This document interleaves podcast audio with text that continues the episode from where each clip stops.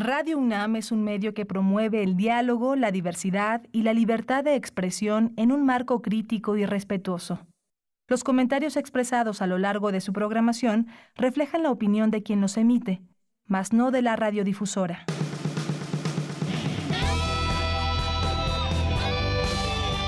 Prisma RU. Relatamos al mundo.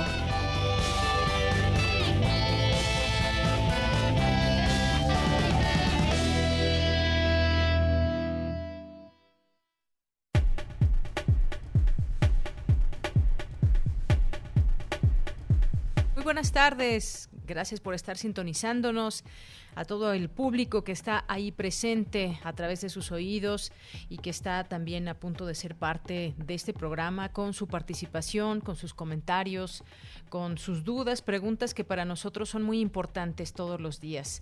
Bienvenidos, soy Deyanira Morán, a nombre de todo el equipo que hace posible Prisma RU. Le doy la bienvenida, saludo a mis compañeros allá en cabina, a Daniel Olivares en la producción, Arturo González en los controles técnicos, a Denis Licea en la asistencia de producción. También saludo a Alba Martínez en la continuidad.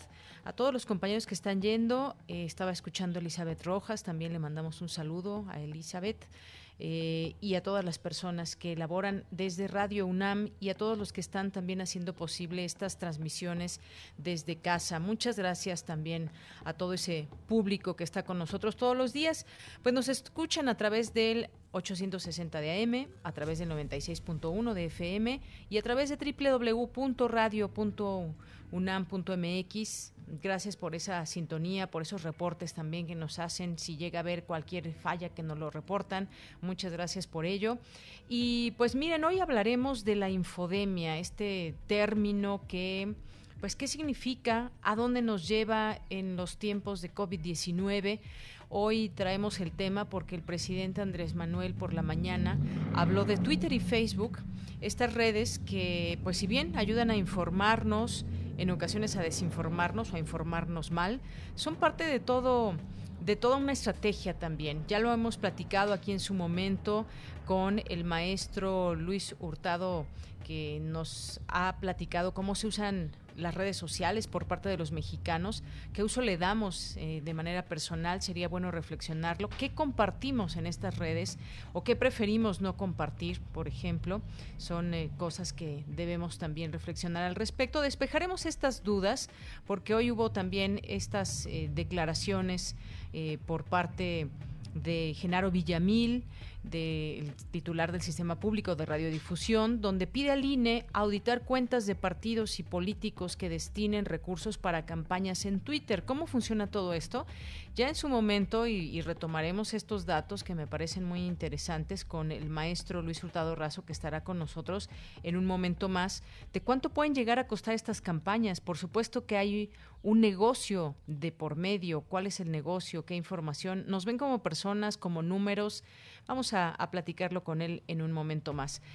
Este va a ser un tema. Eh, vamos a tener también aquí a Arturo Piñeiro, que es maestro en Derecho Penal por la Universidad Latina y, e investigador del IMCO. Vamos a hablar sobre el hacinamiento, eh, cuáles son los principales problemas que genera dentro del sistema penitenciario en México. Ya hay diversas organizaciones de la sociedad civil que han hecho un llamado frente a la crisis sanitaria para exigir que esta población cuente con los beneficios preliberacionales que establece la Ley Nacional de Ejecución Penal. Así que hablaremos de este tema. No perdamos de vista también todo lo que sucede en otros sitios como en las cárceles. Vamos a tener también una invitación a través de Pablo Álvarez y Casa que es coordinador de políticas públicas y legislativas, y nos va a invitar a un concurso de tesis sobre discriminación que cada año lanza el Consejo para prevenir y eliminar la discriminación de la Ciudad de México. Así que, pues, si ya tienen una tesis planteada en este aspecto o tienen, están en vías de hacer su, tesis, pues estos temas pueden ser premiados o pueden ser partícipes dentro de este concurso. Y en nuestra segunda hora vamos a platicar con el licenciado Luis Enrique Hernández. Él es director de Caracol AC, es una ONG que se especializa en el acompañamiento educativo para construir proyectos de vida fuera de las calles, de poblaciones callejeras. Es muy eh, interesante conocer estos datos que de pronto suelen ser invisibles, esas personas que viven en las calles, que están en situación de calle y que requieren ayuda Vamos a hablar con él de estos temas y lo que hace específicamente esta organización no gubernamental, el Caracol AC. Hoy es miércoles de Ciencia con Dulce Conciencia, que estará aquí con nosotros. También tendremos, eh, tendremos la sección de Sustenta con Daniel Olivares. Eh, nos va a hablar de cómo disminuye el ruido producido por la actividad humana en el planeta durante la cuarentena. Eh, vamos a tener esto, vamos a tener también cultura con Tamara que nos va a platicar también de eh, una conferencia virtual, Historiadores en el Arte. Así que no se pierdan todo esto hoy aquí en Prisma RU y por supuesto también ustedes forman parte de toda esta comunidad que queremos escuchar siempre y saber que están ahí presentes. Recuerden nuestras redes sociales, arroba Prisma RU en Twitter, Prisma RU en Facebook. Y desde aquí, relatamos al mundo. Relatamos al mundo. Relatamos al mundo. Y en este miércoles 6 de mayo del año 2020, ante la pandemia de COVID-19, existe el riesgo de abuso de los recursos públicos. Analizan la situación y las perspectivas del mercado de trabajo frente a la crisis económica mexicana. En temas nacionales, el presidente Andrés Manuel López Obrador alertó sobre la infodemia, es decir, la proliferación de noticias falsas que se vive actualmente en el país debido a la pandemia de COVID-19. En una carta con tono de urgencia enviada al secretario de Estado Mike Pompeo, la Asociación de Fabricantes de Motores y Equipos pidió que abogue con el gobierno de México para que la industria de manufactura de autopartes inicie operaciones el 12 de mayo. Por su parte, el gobierno federal informó que celebrará este miércoles por la noche una reunión para analizar la reapertura de plantas productoras en México ante el reinicio de la industria en Estados Unidos. La edición 45 del Tianguis Turístico que se realizará en Mérida, Yucatán, se pospuso para marzo de 2021 debido a la pandemia, pero se realizará una edición digital este mes de septiembre, informó Miguel Torruco, secretario de Turismo. El sector automotor del país reportó que las ventas al público de vehículos ligeros disminuyeron 64.5% en abril frente al mismo mes de 2019, según información del INEGI. En los temas internacionales, al menos 90.000 trabajadores de la salud se han contagiado de COVID-19, pero las estimaciones revelan que podría haber hasta 200.000 infectados, reveló este miércoles el Consejo Internacional de Enfermeros. Autoridades venezolanas excarcelaron hoy a 23 detenidos, algunos de los cuales eran considerados presos políticos por la oposición y organizaciones humanitarias. Hoy en la UNAM, ¿qué hacer y a dónde ir? La Filmoteca de la UNAM te invita a visitar su sitio web, donde podrás encontrar diversas opciones de consulta como su archivo vivo, que trata de una muestra de imágenes de la memoria audiovisual de nuestro país. A partir de estos segmentos rescatados y preservados por la Filmoteca de la UNAM, podrás acercarte a momentos de la vida nacional reflejados en la arquitectura, la moda, la cultura y la representación de una parte de nuestra realidad histórica. Visita el sitio www.filmoteca.unam.mx. Recuerda que en el sitio de descarga cultura de la UNAM podrás encontrar obras de literatura, teatro y música, así como conferencias y eventos especiales que la UNAM ha dispuesto para ti. Visita el sitio www.descargacultura.unam.mx o si lo prefieres, puedes ingresar al sitio oficial de Cultura en Directo UNAM, donde tendrás la cultura a la carta, con conciertos, festivales, foros de discusión y programas especiales. Ingresa al sitio culturaendirecto.unam.mx y disfruta de toda la cultura en un solo clic. Para los pequeños de casa también tenemos opciones. El Museo Universitario Arte Contemporáneo de la UNAM te invita a colaborar en la construcción de un libro para colorear. Solo debes enviar un dibujo y los coordinadores del MUAC harán un compendio para colorear en esta época de emergencia social para niños de 5 a 12 años. Manda tu dibujo en formato PDF en blanco y negro al correo electrónico públicos y comunidades Intenta que tu dibujo sea digitalizado con un escáner a tamaño carta para que quede lo más claro posible. En unos días, el MUAC publicará el libro para que niños y niñas puedan descargarlo para colorear en esta cuarentena. Para mayores informes, visita el sitio oficial muac.unam.mx diagonal evento diagonal construyendo un libro para colorear. Disfruta de las opciones que el MUAC tiene para ti y recuerda, quédate en casa.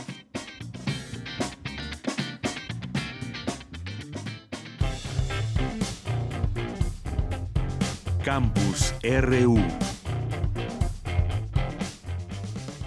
Bien, entramos a nuestro campus universitario de este día, miércoles 6 de mayo. La Comisión de Trabajo Académico del Consejo Universitario aprobó modificaciones al calendario escolar del ciclo 2020 en sus modalidades anual y semestral.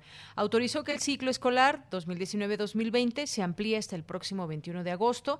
El ciclo escolar 2020-2021 en sus modalidades anual y semestral iniciará el próximo 21 de septiembre y concluirá el 18 de junio de 2021 para los planes anuales y el 11 de junio para los planes semestrales. Ahí algunos reacomodos que se hicieron en esto para que eh, pues tengan esta información muy eh, presente se pueda reorganizar todo ese trabajo que cada quien tiene, pues bueno, muchas muchas personas, muchos estudiantes, académicos, investigadores, quizás también ya tenían planeados algunos eh, viajes relacionados justamente con, eh, con, el trabajo que se realiza desde, desde la UNAM y bueno, pues ahí está este calendario ya actualizado. Y me ligo ahora, me enlazo más bien con mi compañera Virginia Sánchez, que ya está en la línea telefónica, que hay anuncios importantes, ya el 10 de mayo no se va a festejar el 10 de mayo o eso piden las autoridades y cómo va también, estamos, sabemos, en fase 3 y en un momento muy importante,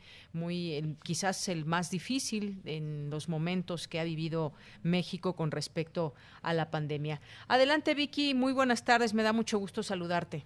Igualmente, ella muy buenas tardes a ti y al auditorio de Prisma RU. Bueno, pues ya a nivel mundial, globalmente son tres millones seiscientos ochenta y ocho seiscientos treinta y cinco mil los casos confirmados, pues desde que se manifestó el primer caso de COVID-19 en el mundo. Doscientos cincuenta y ocho mil ochenta y cinco zonas de funciones y bueno, pues las Américas ya está con el cincuenta y uno por ciento de estos casos y Europa pues ya se redujo hasta el 34.7%. A nivel nacional son 26.025 los casos confirmados y las defunciones son 2.500, lamentablemente. Los casos activos hasta el momento son 6.708. Y bueno, en la conferencia nocturna el subsecretario de Salud, Hugo López Gatel, señaló que no es factible detener una epidemia, pero sí mitigarla, es decir, reducirla, atenuarla, hacerlo, hacerla menos impactante, por lo que abordó lo que refleja el aplanamiento de la curva epidémica, la cual dijo representa la ocurrencia de eventos, en este caso de pues la pandemia.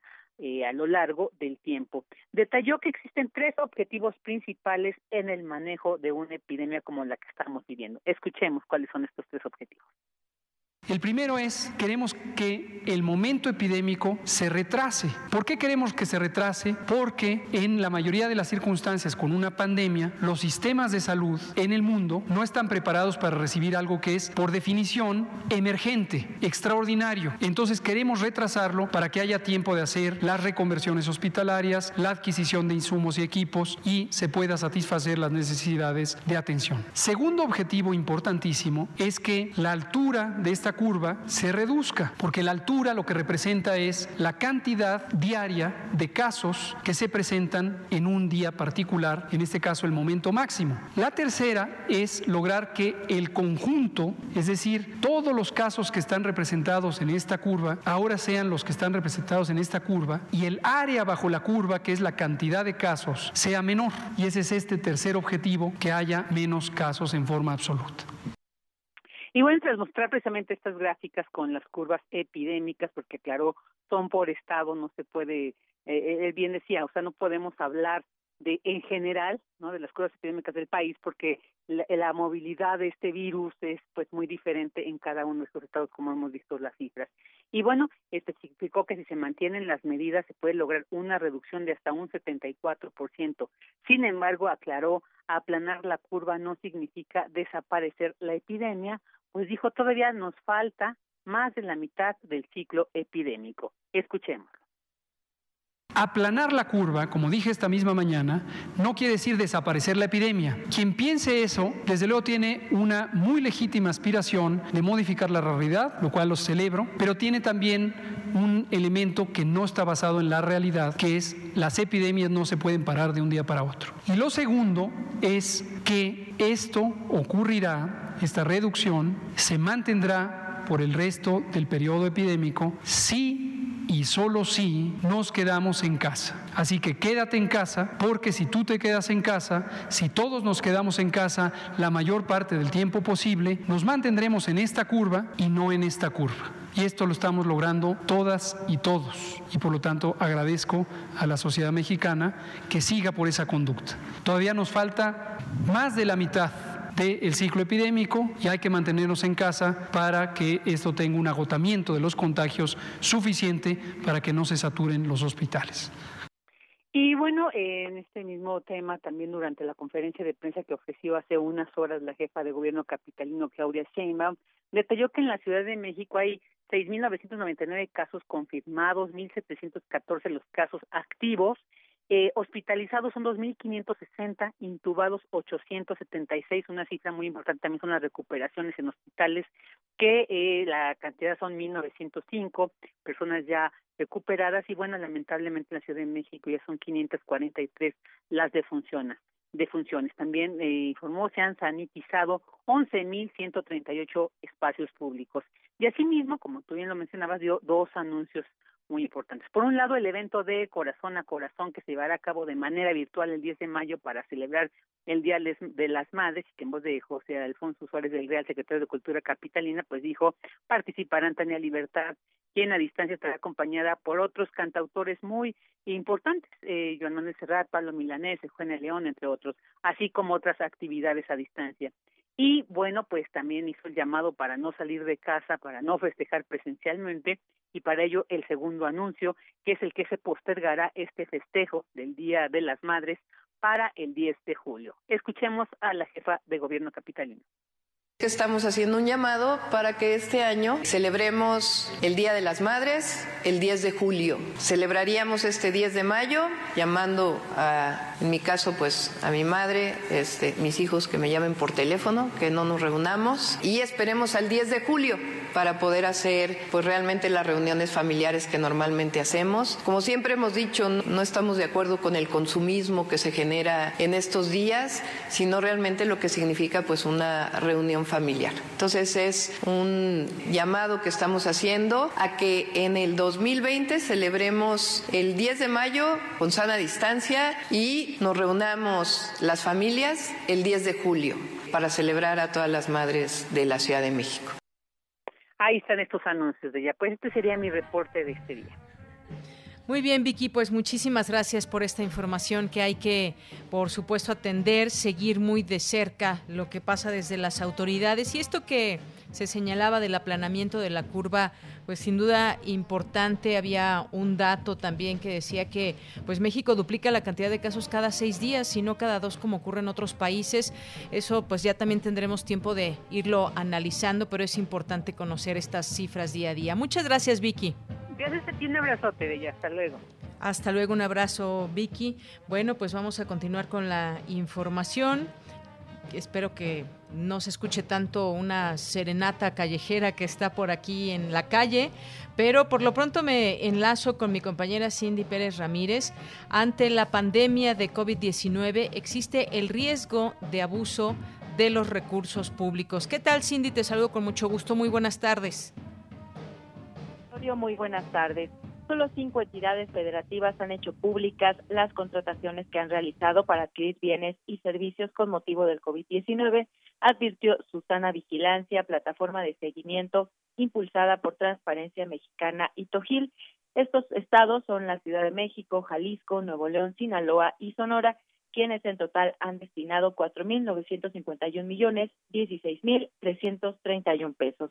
Ante este panorama se llevó a cabo el seminario internacional la contratación pública en la emergencia de la COVID-19, organizado por el Instituto de Investigaciones Jurídicas de la UNAM, en donde el doctor Miguel Alejandro López Olvera, investigador de esa entidad académica, habló de la compra de los ventiladores a una empresa del hijo de Manuel Barlet. Vamos a escucharlo está publicado en, el portal este, de compras públicas. Este, digamos que es el caso pues, más escandaloso en este momento en nuestro país. Ya incluso el presidente de la República ordenó hacer una investigación a la Secretaría de la Función Pública y lo que estamos viendo es precisamente cómo el principio de la división de poderes pues está totalmente ausente. No hay eh, pesos, no hay contrapesos. Todas las dependencias pues están haciendo las compras a nivel federal, a nivel eh, nacional. Entonces es muy importante que en este momento se activen los controles políticos y jurídicos, entre ellos los del Parlamento, también eh, los del Poder Judicial, este, desde luego. En tanto, la doctora María del Carmen Jacome, académica de la Universidad Andina Simón Bolívar, se refirió al caso de Ecuador, del estado de excepción que se vive y cómo se puede hacer un sistema de contratación por emergencia. Si ustedes revisan el portal de compras públicas, hay contrataciones de la más diversa índole por procedimiento especial de emergencia. De esa manera, no hay que rendir eh, garantías de manera inmediata, podemos contratar con una compañía extranjera que no necesariamente esté domiciliada en el Ecuador y además de eso la contratación es directa. Nosotros tenemos un sistema de regulación de la contratación pública que es el Servicio Nacional de Compras Públicas, pero el problema es que tiene facultad regulatoria, facultad normativa y tiene una facultad de supervisión. Aquí nadie sale sancionado. Aquí se acaban de comprar mascarillas y protectores oculares hasta con el 9000% del sobreprecio. Y recién bolsas para embalaje de cadáveres de adultos que en el mercado cuestan 12 dólares a 148 dólares. De Yanira, hasta el momento 17 estados de la República han publicado a través de sus micrositios los recursos que destinarán para atender las emergencias sanitaria y económica por COVID-19. Este es el reporte. Cindy, muchas gracias por esta información. Muchas gracias. Sin duda importante todo el tema de los recursos públicos, porque puede existir ese abuso en tiempos de COVID-19. Hay cosas eh, que están en marcha, están en curso, esta investigación de la que hablábamos ayer del hijo de Manuel Bartlett, y hay muchas otras cosas que deben seguir siendo o deben de transparentarse. El uso de recursos públicos más en estos tiempos debe tener esa claridad y esa transparencia porque pues cada peso debe ir a donde tenga que ir, sobre todo cuando estamos hablando a que a los insumos de salud. Bien, pues continuamos. Queremos escuchar tu voz. Nuestro teléfono en cabina es 55 36 43 39. Porque tu opinión es importante, síguenos en nuestras redes sociales, en Facebook como Prisma RU y en Twitter como arroba PrismaRU. Bien, pues nos enlazamos ya vía telefónica con el maestro Luis Ángel Hurtado Razo, que es director general de Comunicación Política Aplicada y académico en la Facultad de Ciencias Políticas y Sociales de la UNAM. ¿Cómo estás, maestro? Mucho gusto en saludarte. ¿Qué tal, Deyanira? Un gusto.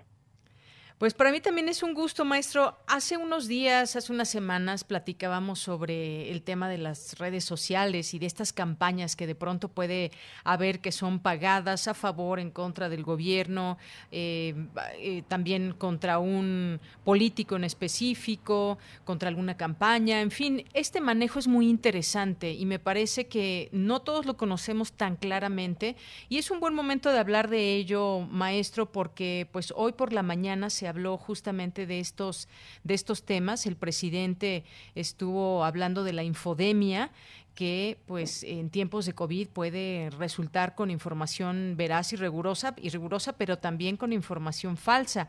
¿Cómo se da este negocio en las redes? ¿Somos nosotros números y no personas para estas redes?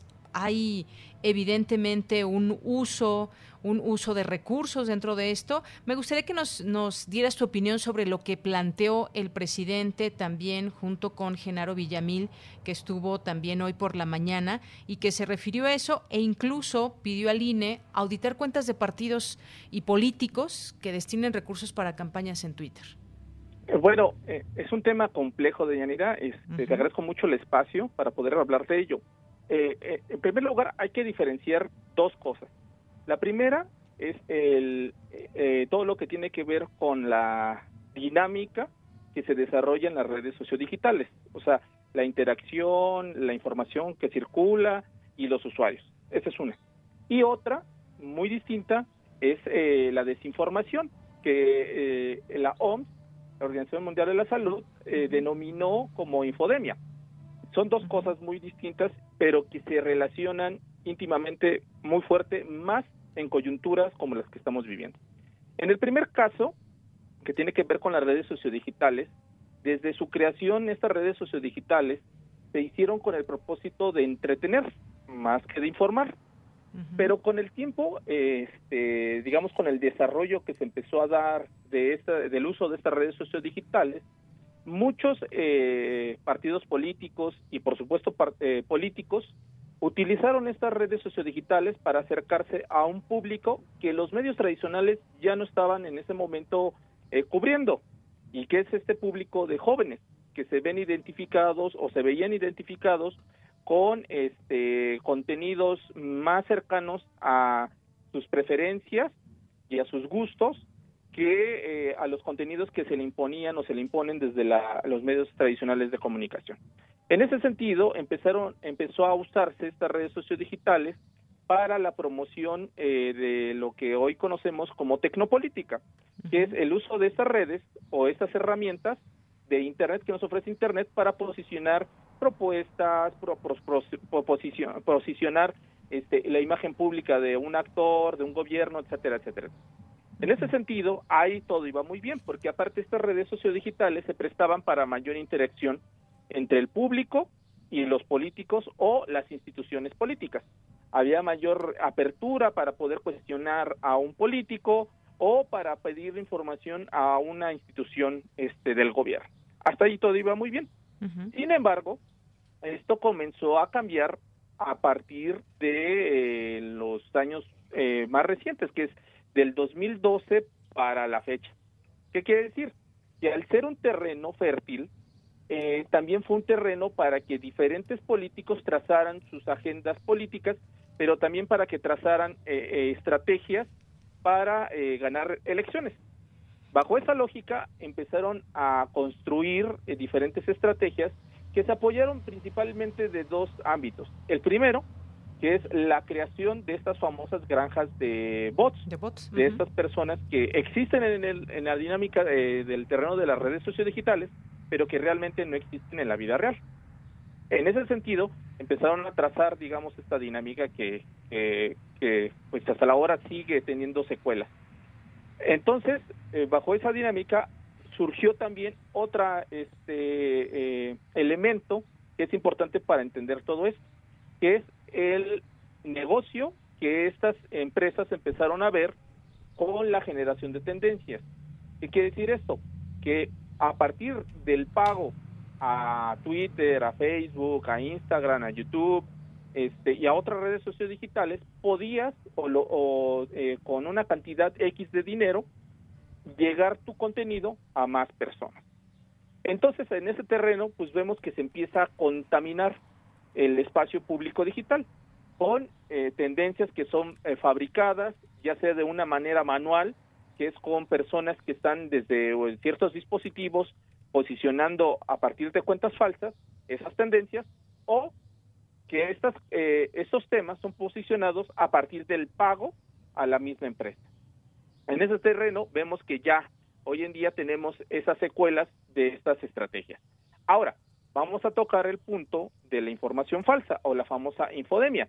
La infodemia también ha sido un terreno que últimamente se ha posicionado a raíz de estrategias del fenómeno de los fake news, que tiene que ver que los fake news son esas noticias que en teoría parecen verdad, pero son falsas. O sea, tienen toda la apariencia o todo el corpus de ser verdaderas, pero en realidad no son verdaderas. Y se agarran o, se, se, se colocan en Internet porque es muy fácil crearlas. Tú compras un espacio en Internet, una página website, y desde ahí tú, como existe la libertad y no hay un control eh, eh, legislativo o por lo menos eh, un control como si existe con los medios tradicionales, tú creas contenido en una página y te amparas a partir de dos derechos, el derecho a la libertad de expresión y el derecho a la información. En ese terreno tú empiezas a escribir cosas que muchas veces no son corroboradas o no tienen las características que sí debe de tener la información periodística que se construye en los medios tradicionales, en la prensa, en la radio y la televisión.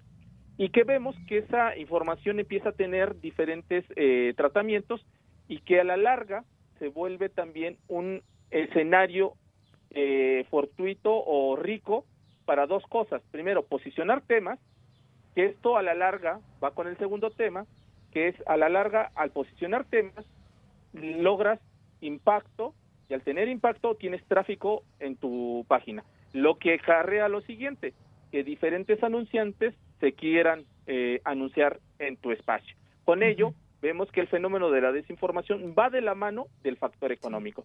Muchas personas y muchos este, usuarios hoy en día hacen estos contenidos, los suben a la red y como tienen gran impacto, esto se vuelve un negocio redondo. Pero ahora lo voy a vincular con el terreno anterior, que es el posicionamiento o una estrategia que hay detrás de políticos o de ciertos empresarios o de ciertas personas para contratar esos servicios de fake news y desde ahí construir información falsa posicionada o pagada para eh, o en contra de un político, de una empresa, de una institución o de un gobierno eh, eh, eh, un gobierno específico. Claro, y en este sentido, maestro, entonces, eh, ¿se puede, eh, dado que existe este tema de las campañas, es real, vaya, hoy decía Genaro Villamil que hay más de 400 eh, campañas en redes sociales que están desinformando. Eh, mi pregunta sería si se puede, digamos, desenmascarar esas, esas granjas de bots, si es factible lo que dice el presidente de pedir a las principales redes sociales rendición de cuentas acerca de la compra de publicidad y el uso de bots para saber de dónde está, de dónde está saliendo todo esto, porque nadie quiere malinformarse, nadie quiere que, eh, en teoría, nadie quiere que se generen ciertos ciertos temas que se posicionen y además, bueno, sabemos que todo esto funciona también con los hashtags, qué temas se posicionan o no. ¿Se puede saber todo esto? Es decir, decir esta, esta persona, este partido político, este político con nombre y apellido está llevando a cabo esa campaña y se cierre la puerta a esto? Eh, sí y no. Puede decirte por qué sí y por qué no. Primeramente, sí se puede, porque eh, como todo esto se maneja por algoritmos, las, las redes sociales, Twitter, YouTube, Facebook, eh, WhatsApp e Instagram, saben dónde parte el origen, digamos, para posicionar cierto tema específico. Digamos, ahora que se estaba circulando esta fake news sobre el líquido de las rodillas, que principalmente circuló en WhatsApp. WhatsApp puede saber exactamente del lugar, el momento y el dispositivo que está, digamos, circulando o eh, iniciando esa cadena de desinformación. Claro que lo sabe o sea, lo puede saber, pero ahí va el no. ¿Por qué? Porque muchas veces los políticos no son los que generan esa información. ¿Qué quiere decir? Que siempre hay un intermediario para saber quién contrata esos servicios o quién genera esos servicios. En ese sentido, podríamos saber, digamos, la empresa que está haciendo la desinformación o la, la, la noticia falsa, pero no vamos a saber y esa empresa fue contratada por, eh, por un X partido, X político o X empresa. Eso no lo vamos a ver. Sabemos el origen, podríamos saber quién lo está posicionando, en qué momento y eh, podemos saber a lo mejor la posible intencionalidad que tenga. Pero estas empresas por lo regular siempre tienen contratos en los cuales hay un contrato de confidencialidad, en el cual no van a, por cuestiones económicas, no les conviene decir quién es su benefactor que contrata esos servicios. Eso por una parte. Ahora, esto no es nuevo, Deyanira. Esto ha, existido siempre, no solamente los, en las redes sociodigitales, también en los medios tradicionales, hace muchos años, eh, eh, ocurría exactamente lo mismo. Los políticos o los empresarios o las, este, los partidos políticos contrataban tiempos aire en estos espacios para difundir sus plataformas eh, políticas o, para, en dado caso, criticar otras acciones de gobierno de un adversario o de un partido político.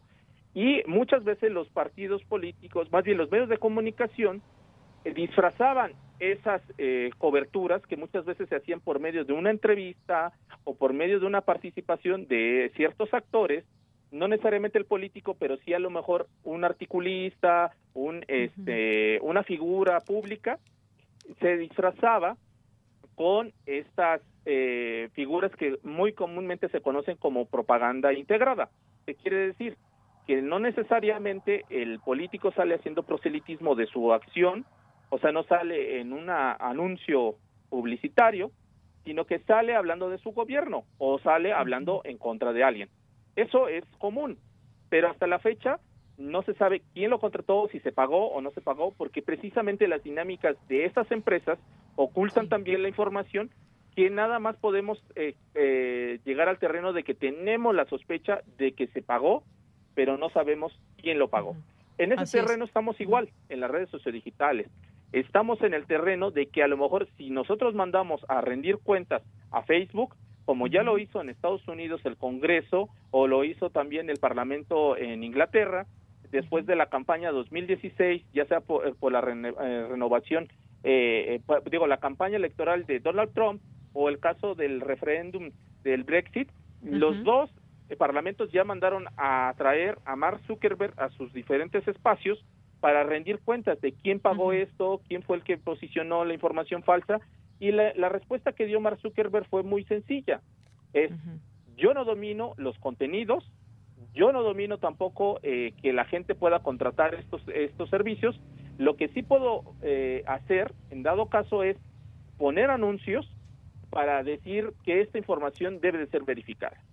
O sea, eso ya se ha hecho, ya lo han hecho en algunas otras latitudes, pero lo más que se ha llegado es decir, pues yo no puedo controlar las dinámicas de las redes sociodigitales. En ese terreno no me concierne y sería optar la libertad de expresión de los diferentes usuarios de estas redes sociales. O sea, en ese terreno es muy difícil hacer esa parte. Ahora, ¿qué han hecho las redes sociodigitales? Es el caso eh, de, Twitter.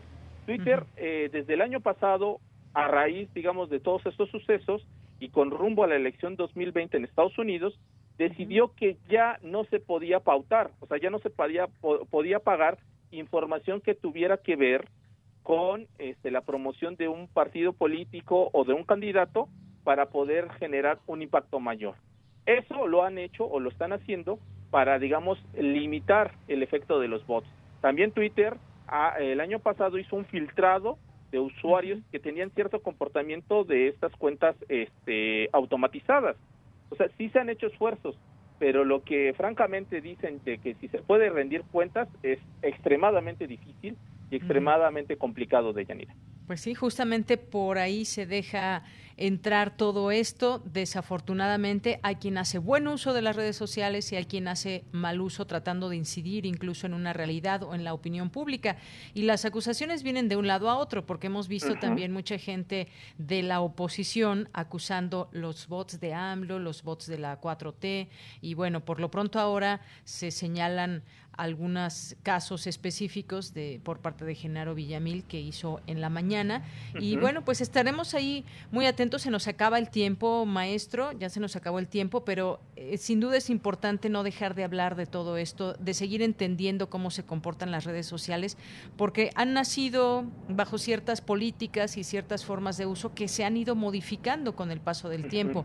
En Facebook hemos visto muchas cosas también atroces y hay una política clara, de pronto se puede bajar o dejar un un eh, contenido específico, pero sin duda este comportamiento también va cambiando. ¿Hacia dónde nos llevan las redes sociales? Esto es importante, queríamos platicarte, preguntarte si era posible o no, y nos quedamos con eso. Es muy, muy difícil. Muchas gracias, maestro. Sí. No, al contrario, de Yanira. Mira, yo lo que puedo recomendar en este sentido es que precisamente se haga una alfabetización digital. La única forma de reducir la infodemia es por medio de la alfabetización digital para que la gente tenga un criterio informativo que le permita distinguir de cuál es la información falsa a la información verdadera. Es lo único que se puede hacer desde mi punto de vista ahorita, de Bien, pues muchísimas gracias por esta aportación y este comentario, maestro. Al contrario, un gusto estar siempre con ustedes. Hasta luego, muy buenas tardes. Hasta luego. Fue el maestro Luis Ángel Hurtado Razo, director general de Comunicación Política Aplicada y académico en la Facultad de Ciencias Políticas y Sociales de la UNAM. Continuamos. Prisma RU. Relatamos al mundo.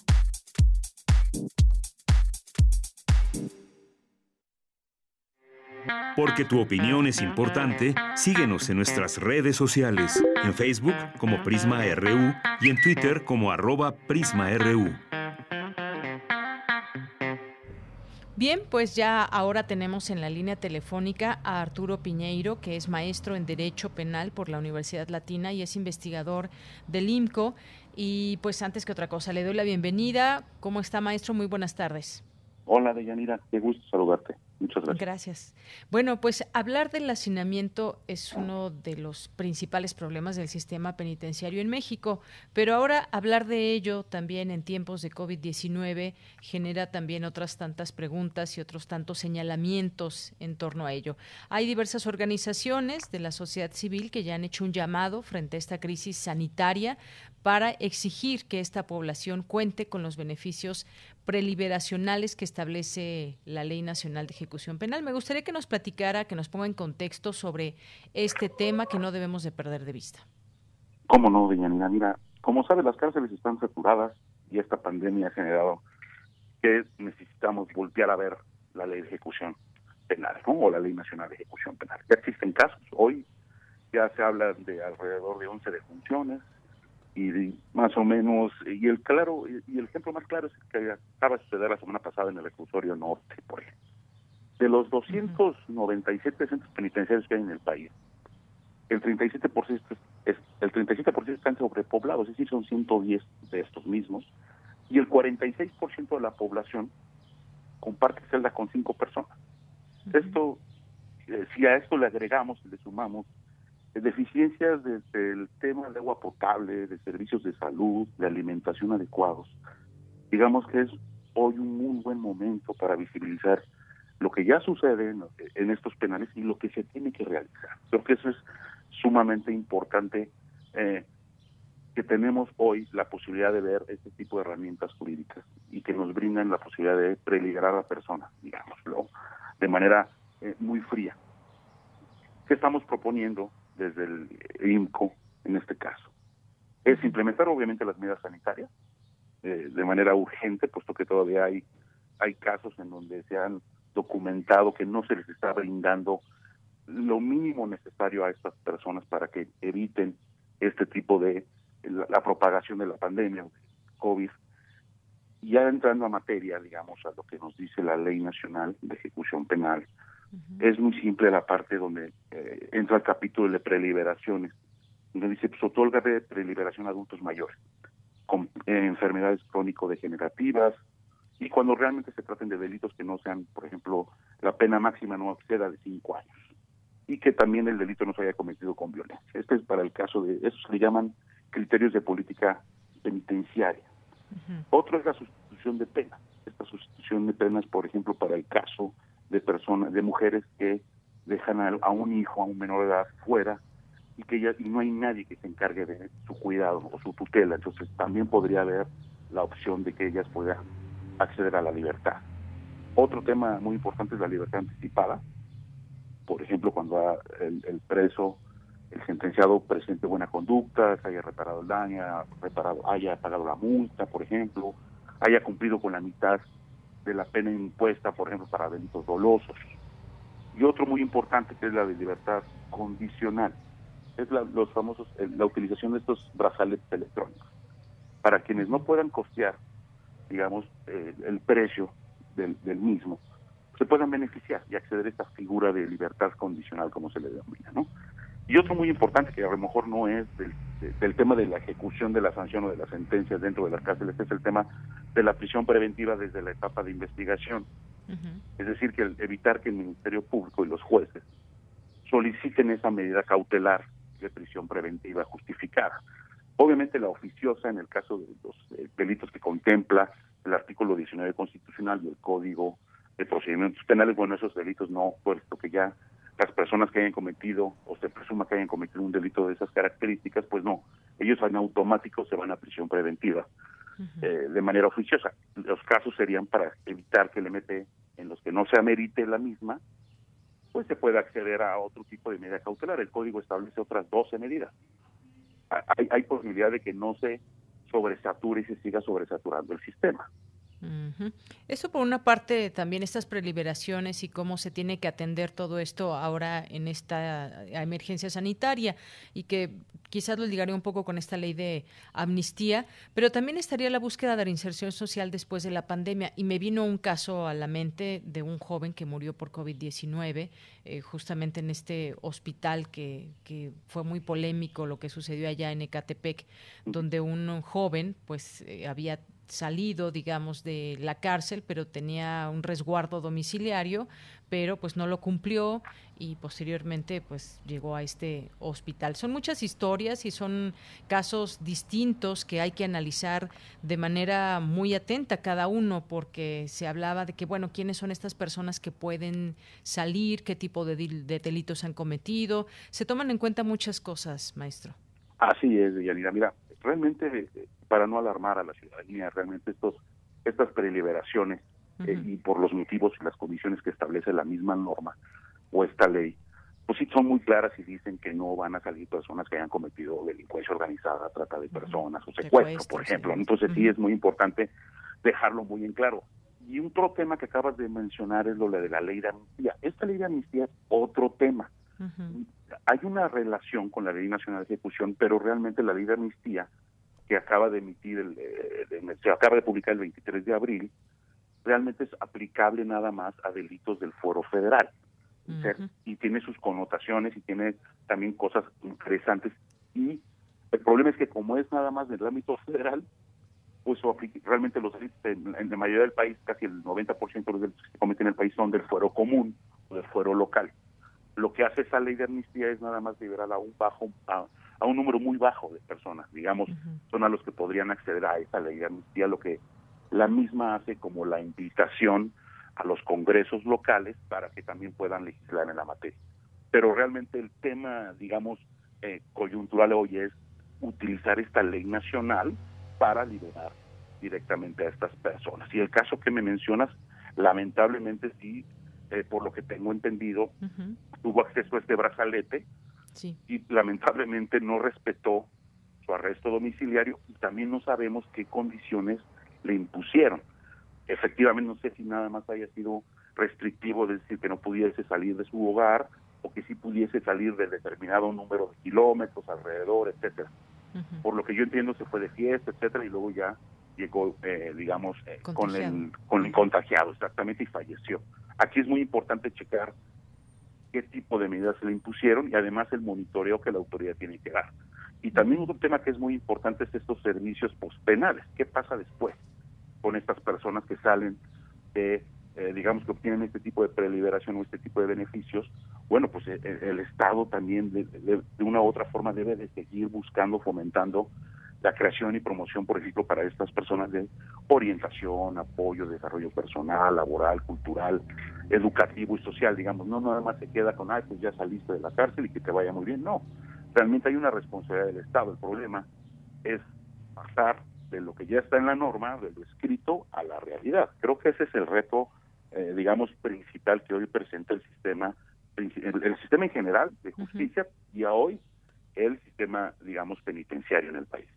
Así es. Bueno, pues eh, no queríamos dejar pasar este tema que es sin duda importante y, y, entender, y qué bueno que usted nos hace esta diferencia. La Ley Nacional de Ejecución para atender, eh, detener el COVID-19 en las cárceles y por otra parte esta ley de amnistía que también está en marcha y que se lleva también su propio tiempo y todo lo que está pasando en conjunto porque ha afectado todo esta, esta pandemia y no debemos de perder de vista el tema de los derechos humanos, el tema de las personas que se encuentran en situación de calle, por ejemplo, o en una situación de reclusión como la que hemos hablado en este momento. Maestro, ¿algo más que quiera agregar antes de despedirnos? No, pues agradecer eh, su tiempo, la invitación y si quisieran profundizar en el tema o, ver más allá de los temas que manejamos en el instituto, los invito a visitar la página en, el, en www.inco.org.mx. Les agradezco mucho. Pues gracias a usted y muchas muchas gracias, que esté muy bien, le mandamos un abrazo desde aquí. igualmente, muchas gracias, ingeniero. Que tengan Hasta luego. Igualmente, muy buenas tardes. Arturo Piñeiro, que es maestro en Derecho Penal por la Universidad Latina y es investigador del IMCO. Interesante también poder eh, leer eh, toda esta información que se sube desde distintas páginas que están muy atentas a todo esto, como el caso de, del IMCO, así que métanse a esta página imco.org y el Twitter de el maestro Arturo que acabamos de entrevistar es arroba Arturo Pineiro, por si quieren seguir esta cuenta también. Continuamos. Relatamos al mundo. Relatamos al mundo. Tu opinión es muy importante. Escríbenos al correo electrónico prisma.radiounam@gmail.com. Bien, IME en la Sovia Telefónica con Pablo Álvarez y Casa Longoria, coordinador de políticas públicas y legislativas, eh, y nos va a hacer una convocatoria, una invitación para el concurso de tesis sobre discriminación. ¿Qué tal, Pablo? Bienvenido y cuéntanos. Hola, buenas tardes, Yaira. Muchas gracias por la oportunidad. Pues gracias a ti por tomarnos esta llamada y hacernos esta invitación. ¿De qué se trata este concurso? Este es un concurso de tesis y tesinas que COPRED viene realizando desde 2013. E, este 2020 es la octava edición y eh, vamos a hacer una, una ya hicimos una convocatoria el pasado 25 de febrero pero con el tema de la contingencia decidimos prorrogar la, el cierre de la convocatoria al 15 de julio. Este es un concurso que consiste en dos modalidades. Es eh, dar un apoyo por cinco meses de 2.700 pesos a tesis tesinas de licenciatura y de 2.900 a eh, proyectos de nivel maestría o doctorado, ¿no? Muy bien, Pablo. Eh, es decir, en este concurso, que además ya tengo entendido es el octavo concurso de tesis sobre discriminación, es un tema muy amplio y es un tema que quienes nos están escuchando y tengan ya, digamos, avanzada esa tesis, no, a mí me gustaría preguntarte, ¿pueden iniciar esta, esta tesis? Eh, ¿Ya debe de estar hecha? ¿Cómo? Porque, bueno, hasta el 15 de junio... es para gente... Ajá. Qué bueno que me haces la pregunta. No es para trabajos ya concluidos porque no es un concurso para tesis ya realizadas, es para ayudar a la gente que está en el proceso de hacer su tesis o su tesinas para precisamente tenga un apoyo para que pueda eh, tener elementos para concluirla. O sea, no se vale presentar trabajos ya terminados a punto de concluir. Eh, y qué bueno que me haces esa pregunta. Ahora, ¿cuáles son las modalidades? Son cuatro modalidades. Tesis o tesina de licenciatura, tesis o tesina de especialidad, tesis de maestría y tesis de doctorado.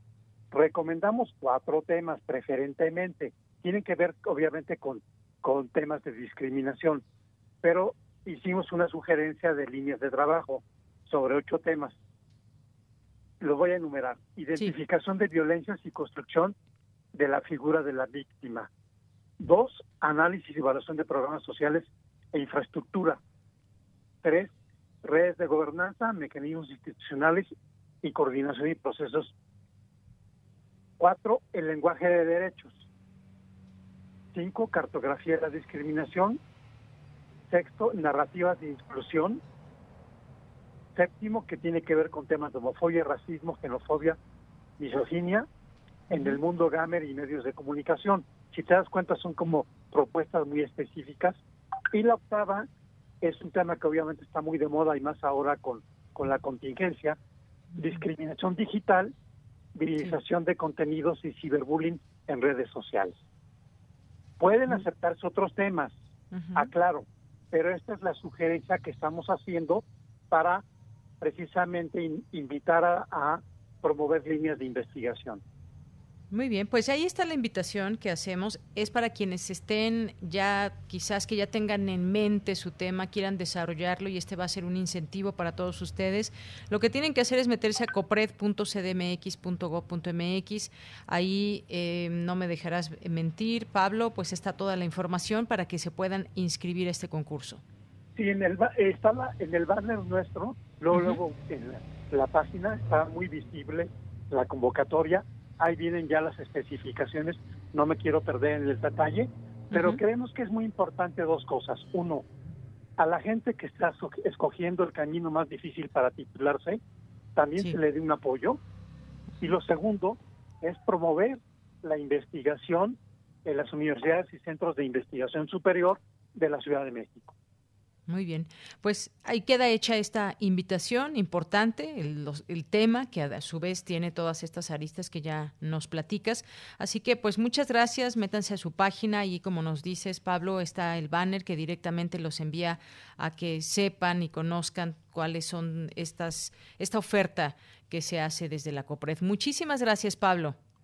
Gracias a ti y muy buenas tardes al auditorio. Igualmente para ti Pablo, hasta luego. Hasta luego. Hasta luego, Pablo Álvarez y Casalongoria, coordinador de políticas públicas y legislativas de COPRED. Y bueno, pues ahí métanse a esa página si les interesó, si el tema les hizo un poco eh, de ruido en torno a su tesis, si no han elegido incluso exactamente cuál es el tema, pueden virarlo hacia allá. Bien, pues vamos a hacer un Vamos a irnos al corte de las 2 de la tarde. Ya nos despedimos de esta primera hora de Prisma RU. Daremos paso a la segunda y por lo pronto, pues lo dejamos con este con estos anuncios. Relatamos al mundo. Relatamos al mundo.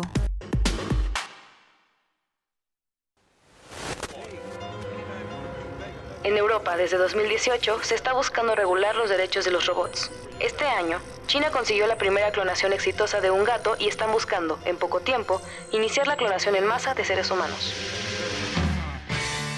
El Programa Universitario de Bioética de la UNAM te invita a reflexionar sobre estas y otras cuestiones en El Árbol de las Ideas. Bioética, Ciencia y Filosofía para la Vida un programa dedicado al análisis y divulgación de los temas más trascendentales de la agenda bioética de la mano de diversos expertos en la materia. Miércoles a las 16 horas por el 96.1 de FM. Radio UNAM, Experiencia Sonora. Son tiempos difíciles los que estamos viviendo hoy tiempos de incertidumbre, miedo y dolor. Pero queremos que sepas que desde Acción Nacional siempre estaremos contigo, al lado de cada mexicana y mexicano. Juntos, con prevención, fe y esperanza, superaremos esta situación. Somos Acción Nacional.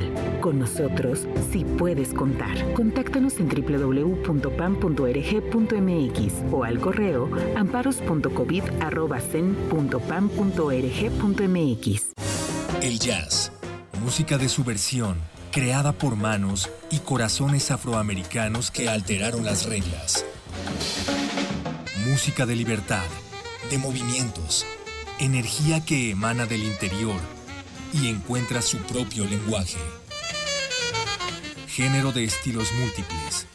¿Cuál de ellos exalta tus sentidos? En compañía de Roberto Aimes, escucha y vive la escena del jazz nacional y del resto del mundo. Escucha Panorama del Jazz.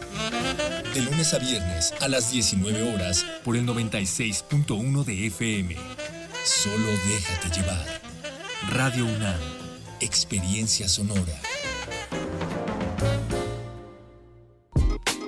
La sociedad mexicana tiene su modo de vida En ella surgen problemáticas que esperan ser vistas y analizadas por las mismas personas que la conforman. Socialicemos las perspectivas y propongamos soluciones. Radio UNAM y la Escuela Nacional de Trabajo Social te ofrecen un espacio para el diálogo en Vida Cotidiana, Sociedad en Movimiento, con Ángeles Casillas, todos los viernes a las 16 horas por el 96.1 de FM. Al observar nuestras prácticas, comprenderemos el entorno. Radio UNAM, Experiencia Sonora. Porque tu opinión es importante, síguenos en nuestras redes sociales, en Facebook como Prisma RU y en Twitter como arroba PrismaRU.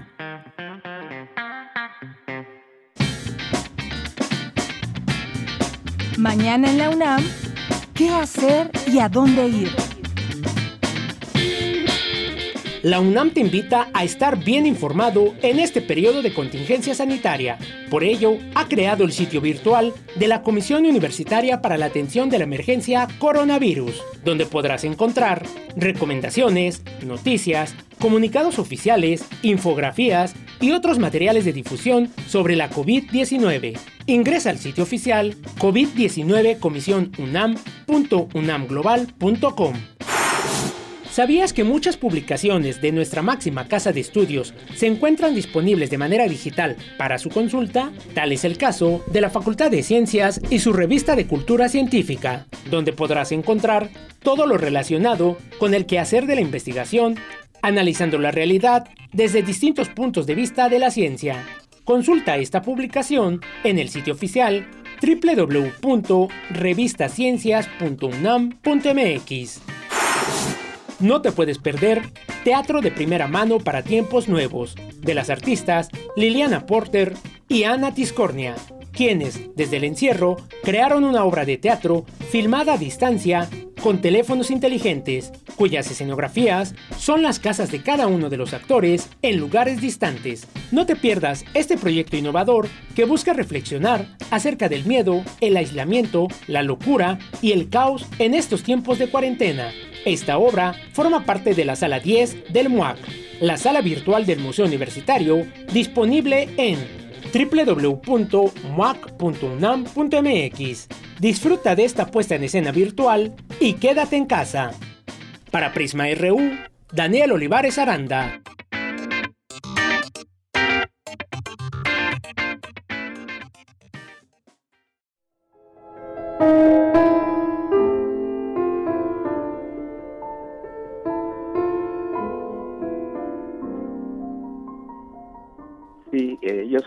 Soy Rogelio Flores Morales, soy doctor en psicología por la Facultad de Psicología de la UNAM, eh, pero mi formación es multidisciplinaria porque también eh, incursioné en el ámbito de la antropología social, particularmente en la antropología médica.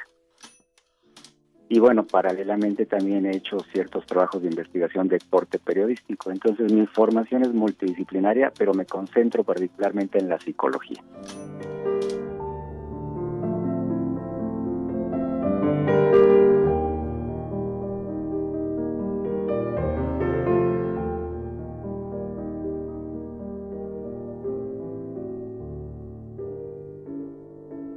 ¿Cuál es la función de tomar a la pandemia con humor? Sí, desde luego que yo sí considero que está presente el humor y la comedia en, en el contexto del COVID-19. Y bueno, no es excepcional esto. Si hacemos un ejercicio de memoria a corto plazo, encontramos que en los terremotos, en los huracanes, los mexicanos como que nos envolvemos en el humor, ¿no? Y ahorita pues hacemos una revisión y hay memes por todas partes, ¿no? En el ciberespacio. Y bueno, el, la pregunta es, eh, eh, nos ayuda el humor, la comedia eh, en el contexto del coronavirus.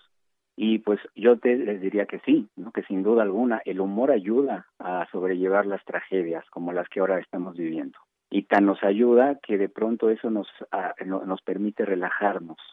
Y, y, bueno esto del humor no es nuevo no el, yo recuerdo eh, el, los chistes del 85 los chistes del 19 de septiembre de hace un par de años los huracanes, o sea, hay muchísimos, muchísimos. Y, no sé, creo que faltaríamos a la verdad si no admitiéramos que al menos uno de, de estos chistes y memes nos han robado una sonrisa. ¿no? Creo que Eh, entiendo que hay matices y todo esto, pero eh, sí el humor puede ayudar. Aquí yo creo que el dilema es ético, podría ser, ¿no? Y lo comprendo perfectamente. Es decir, ¿cuál es el límite del humor? ¿Es válido? Es una pregunta. ¿Es válido reírnos de las tragedias, ya sean las nuestras o las de los otros? ¿Nos ayuda en términos psicológicos reírnos? ¿Tiene efectos benéficos? Y, yo digo, bueno, eh, creo que sí. Eh, tienen un valor catártico. La risa tiene un valor catártico, ¿no? Y, y además la risa tiene efectos eh, inmunológicos.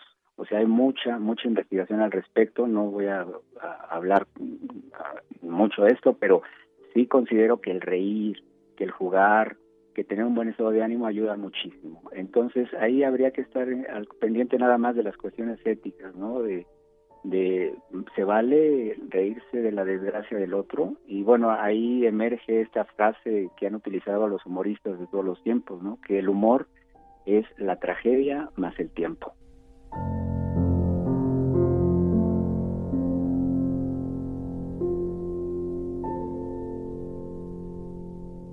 doctor Rogelio.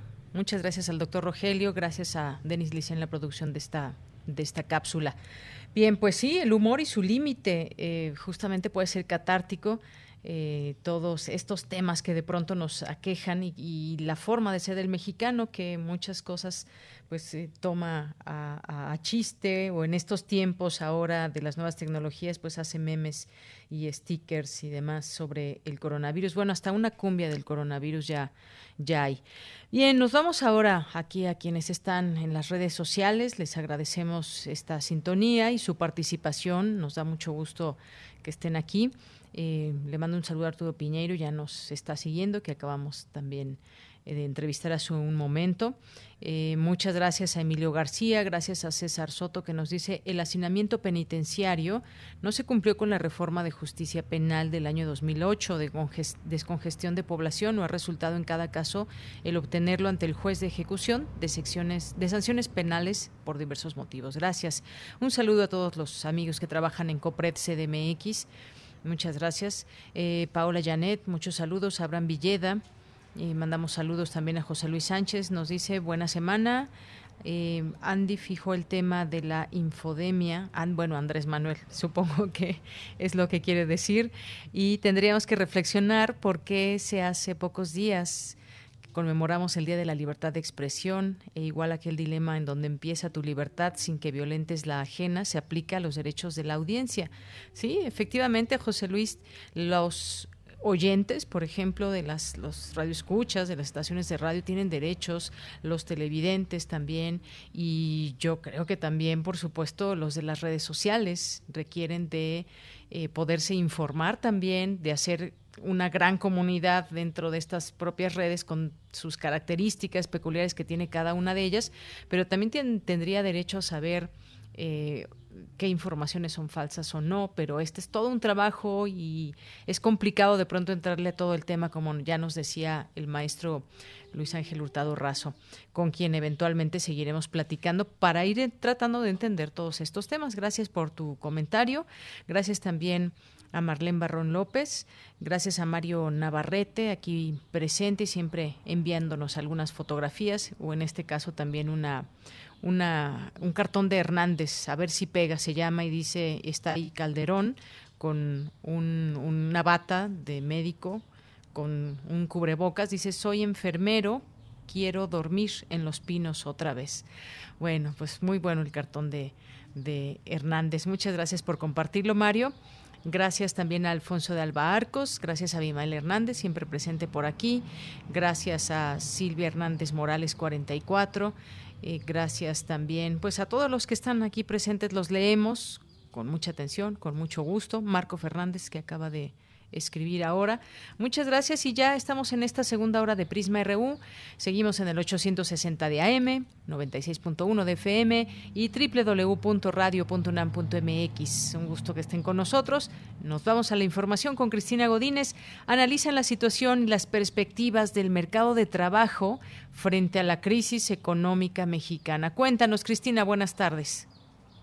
Hola, ¿qué tal, Deyanira? Un saludo para ti, para el auditorio de Prisma RU. El Instituto de Investigaciones Económicas de la UNAM organizó esta mesa de análisis con el propósito de conocer la problemática actual de la economía mundial y la mexicana en los tiempos de pandemia. Carlos Alberto Jiménez Vandala, de la Universidad La Salle, señaló que la economía no está en un freno total, sino en un coma inducido, y presentó un estudio de Forbes sobre cómo han estado ganando durante la pandemia las personas más ricas del mundo. Está Jeff Bezos, Elon Musk, Joshua Harris, que no han perdido. Eso nos está demostrando que durante este periodo de pandemia, en el que muchas personas están ya perdiendo los ahorros que tenían, pues resulta ser que los más ricos están ganando y están acumulando mucho más dinero. Y por último, pues, ¿qué sigue para los trabajadores? Pues tendrá también que haber un espacio de reflexión desde la economía política, desde la economía crítica, que vaya orientando a los trabajadores hacia un proceso de reorganización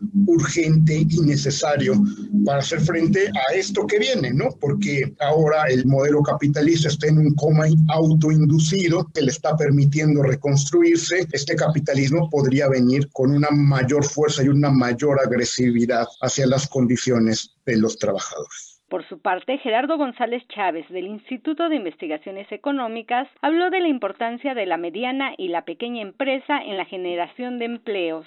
Las MIPIMES generan el mayor número de empleos por ser intensivas en fuerza de trabajo, pero con empleos precarios y con grandes rezagos en la innovación y el desarrollo tecnológico. Creo que la política esta que se está aplicando a través de los créditos a las MIPIMES es una buena medida en el sentido de que va a beneficiar a los trabajadores de manera directa y en particular estos otros créditos de que se habla de otros dos millones de créditos, que es a las, a las microempresas, es decir, a los trabajadores que realizan un empleo, eh, que tienen un negocio familiar o que realizan actividades de sobrevivencia y que creo que ahorita son los que más están sufriendo y pues a riesgo de su vida tienen que realizar estas actividades. Concluyó que la situación actual por la emergencia sanitaria es difícil económicamente y peligrosa para la población mexicana, en donde cerca del 50% vive en pobreza o pobreza extrema. Deyanira, este es mi reporte. Muy buenas tardes. Muchas gracias, Cristina Godínez, por esta información y pues qué vendrá después de todo esto, quien no tenía un empleo antes eh, cómo buscarlo en tiempos de COVID, cómo las personas también que perdieron su trabajo, a las personas que se les ha reducido su salario y muchas otras vivencias y situaciones que está pasando la gente en el país. Un tema que no tampoco dejaremos de hablar de él.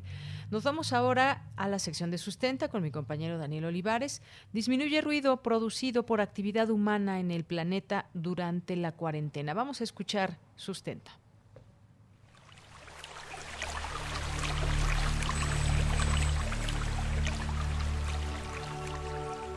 Sustenta. Sustenta. Innovación universitaria en pro del medio ambiente.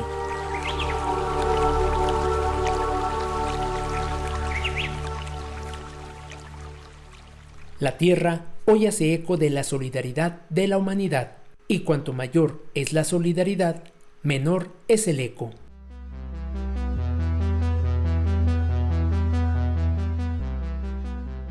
El distanciamiento social en el que nos encontramos en gran parte del mundo nos ha llevado a reflexionar acerca de los cambios y efectos positivos que se han manifestado en la naturaleza. Hoy, en este espacio de sustenta, hablaremos de la reducción del ruido antropogénico. Gracias al aislamiento social para evitar la propagación del coronavirus, el ruido sísmico antropogénico se ha reducido de manera importante en diversas partes del mundo. Pero, ¿qué es el ruido antropogénico? En entrevista con Sustenta, la doctora Sholi Pérez Campos, jefa del Servicio Sismológico Nacional, nos explica este término.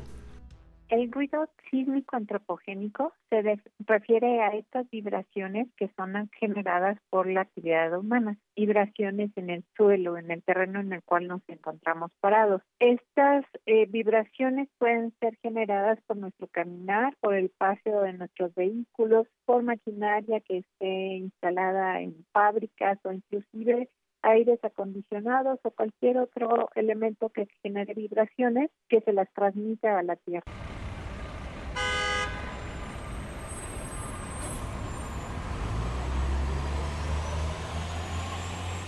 En condiciones normales, el ruido antropogénico ha aumentado de manera dramática en las últimas décadas, sobre todo en las grandes ciudades, como resultado del crecimiento de la población, la globalización de las redes de transporte, la urbanización y la extracción de recursos naturales.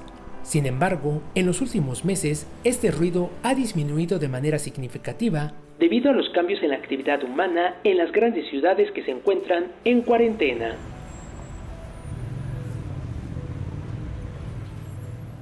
Este ruido se mide con sensores llamados sismómetros, mismos que se utilizan para registrar la actividad sísmica. Ambos llegan en una sola frecuencia y los especialistas se encargan de descifrarlos. Habla la doctora en sismología, Sholi Pérez.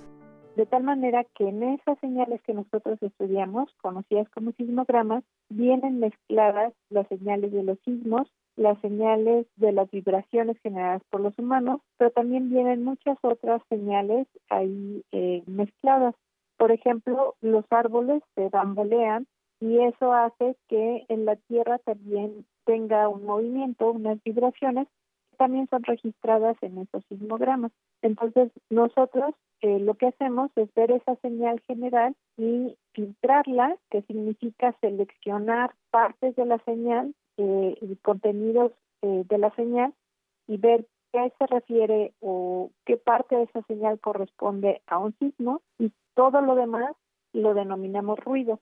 Y ese todo lo demás eh, también lo podemos dividir y ver si eso proviene de las vibraciones generadas por los seres humanos o bien por alguna otra fuente, como mencionaba el ejemplo de los árboles, ¿no? El movimiento de los árboles. La reducción del ruido antropogénico representa una gran oportunidad para los expertos en geofísica. La calidad de la información que recaban es mayor para analizar el comportamiento del planeta quienes analizan datos de las estaciones sismológicas pueden realizarlo en óptimas condiciones. Los sismómetros con los que se mide el ruido antropogénico se encuentran distribuidos a lo largo y ancho de la República Mexicana. Querétaro es el estado donde se ha registrado una importante reducción del ruido del 30 al 40%. En la Ciudad de México, el cruce de la calle de Madero y Eje Central en el centro histórico, una de las zonas más concurridas por los capitalinos, se ha registrado una notable disminución del ruido, nos explica la doctora Pérez Santos. Lo que se ve claramente es que las estaciones que se ubican dentro de ciudades han tenido en proporción una reducción de ruido sísmico antropogénico mucho mayor que las estaciones que se encuentran en zonas rurales, donde de por sí no existe mucha actividad que produzca estas vibraciones generadas eh, por los humanos. Eh, y por otro lado, dentro de la misma Ciudad de México, donde tenemos eh, al menos 20 estaciones sismológicas, lo que vemos también es una variación dependiendo de si la estación se encuentra cercana a zonas muy concurridas o bien si se encuentra en zonas aisladas donde es más evidente esta disminución de los niveles de ruido antropogénico es en las estaciones que se ubican en eh, planteles educativos. Al estar estos cerrados, eh, pues no hay actividad en su entorno inmediato y el cambio en esos niveles de ruido antropogénico es, ha sido más drástico.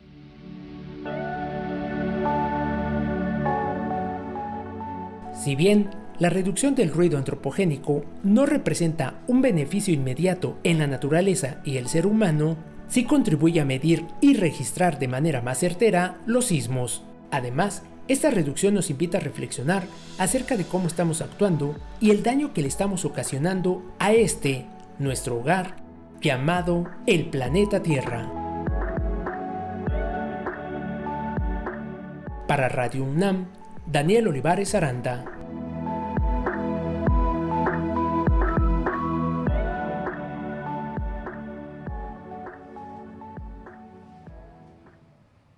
Bien, continuamos. Muchas gracias a Daniel Olivares por esta sección de sustenta. Ahora ya sabemos qué es ese ruido antropogénico y qué huella, y siempre nos planteamos esto, qué huella le estamos dejando, estamos dejando nosotros en el planeta, en esta que es nuestra casa, el planeta que habitamos. Sigamos reflexionando en torno a esto también. Bien, nos vamos ahora a las breves internacionales con Ruth Salazar. Internacional RU. Rusia se convirtió este miércoles en el quinto país de Europa más afectado por el coronavirus después de haber registrado más de 10.000 nuevos casos por cuarto día consecutivo. Según las cifras oficiales, esto daría un total de más de 166.000 infectados en todo el territorio. Corea del Sur comenzó este día a relajar su estrategia de distanciamiento social, que había sido implementada desde principios de marzo, en medio de una desaceleración en el número de contagios de COVID-19 reportados a diario. Mientras tanto, en España, su presidente Pedro Sánchez ha defendido que levantar el estado de alarma supondría desproteger a los españoles antes de tiempo. Además, reiteró que sería un error imperdonable quitar las ayudas económicas, ya que muchas de las medidas sociales están vinculadas a esta situación.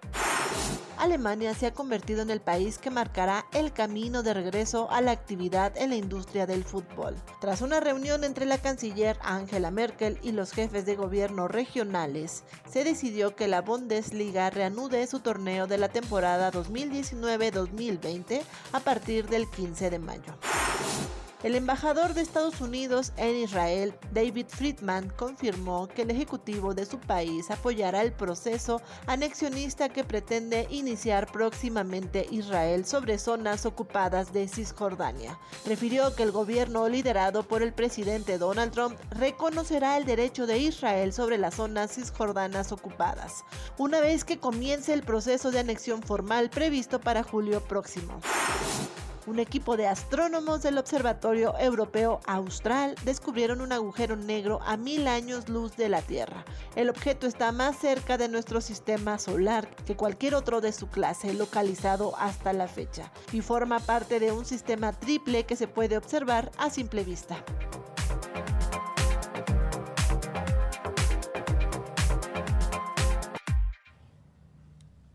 Bien, continuamos. Gracias Ruth por esta información. Nos quedamos con esta última nota de ciencia y nos ligamos justamente ahora a la sección de Dulce Conciencia que en este momento da inicio. Adelante.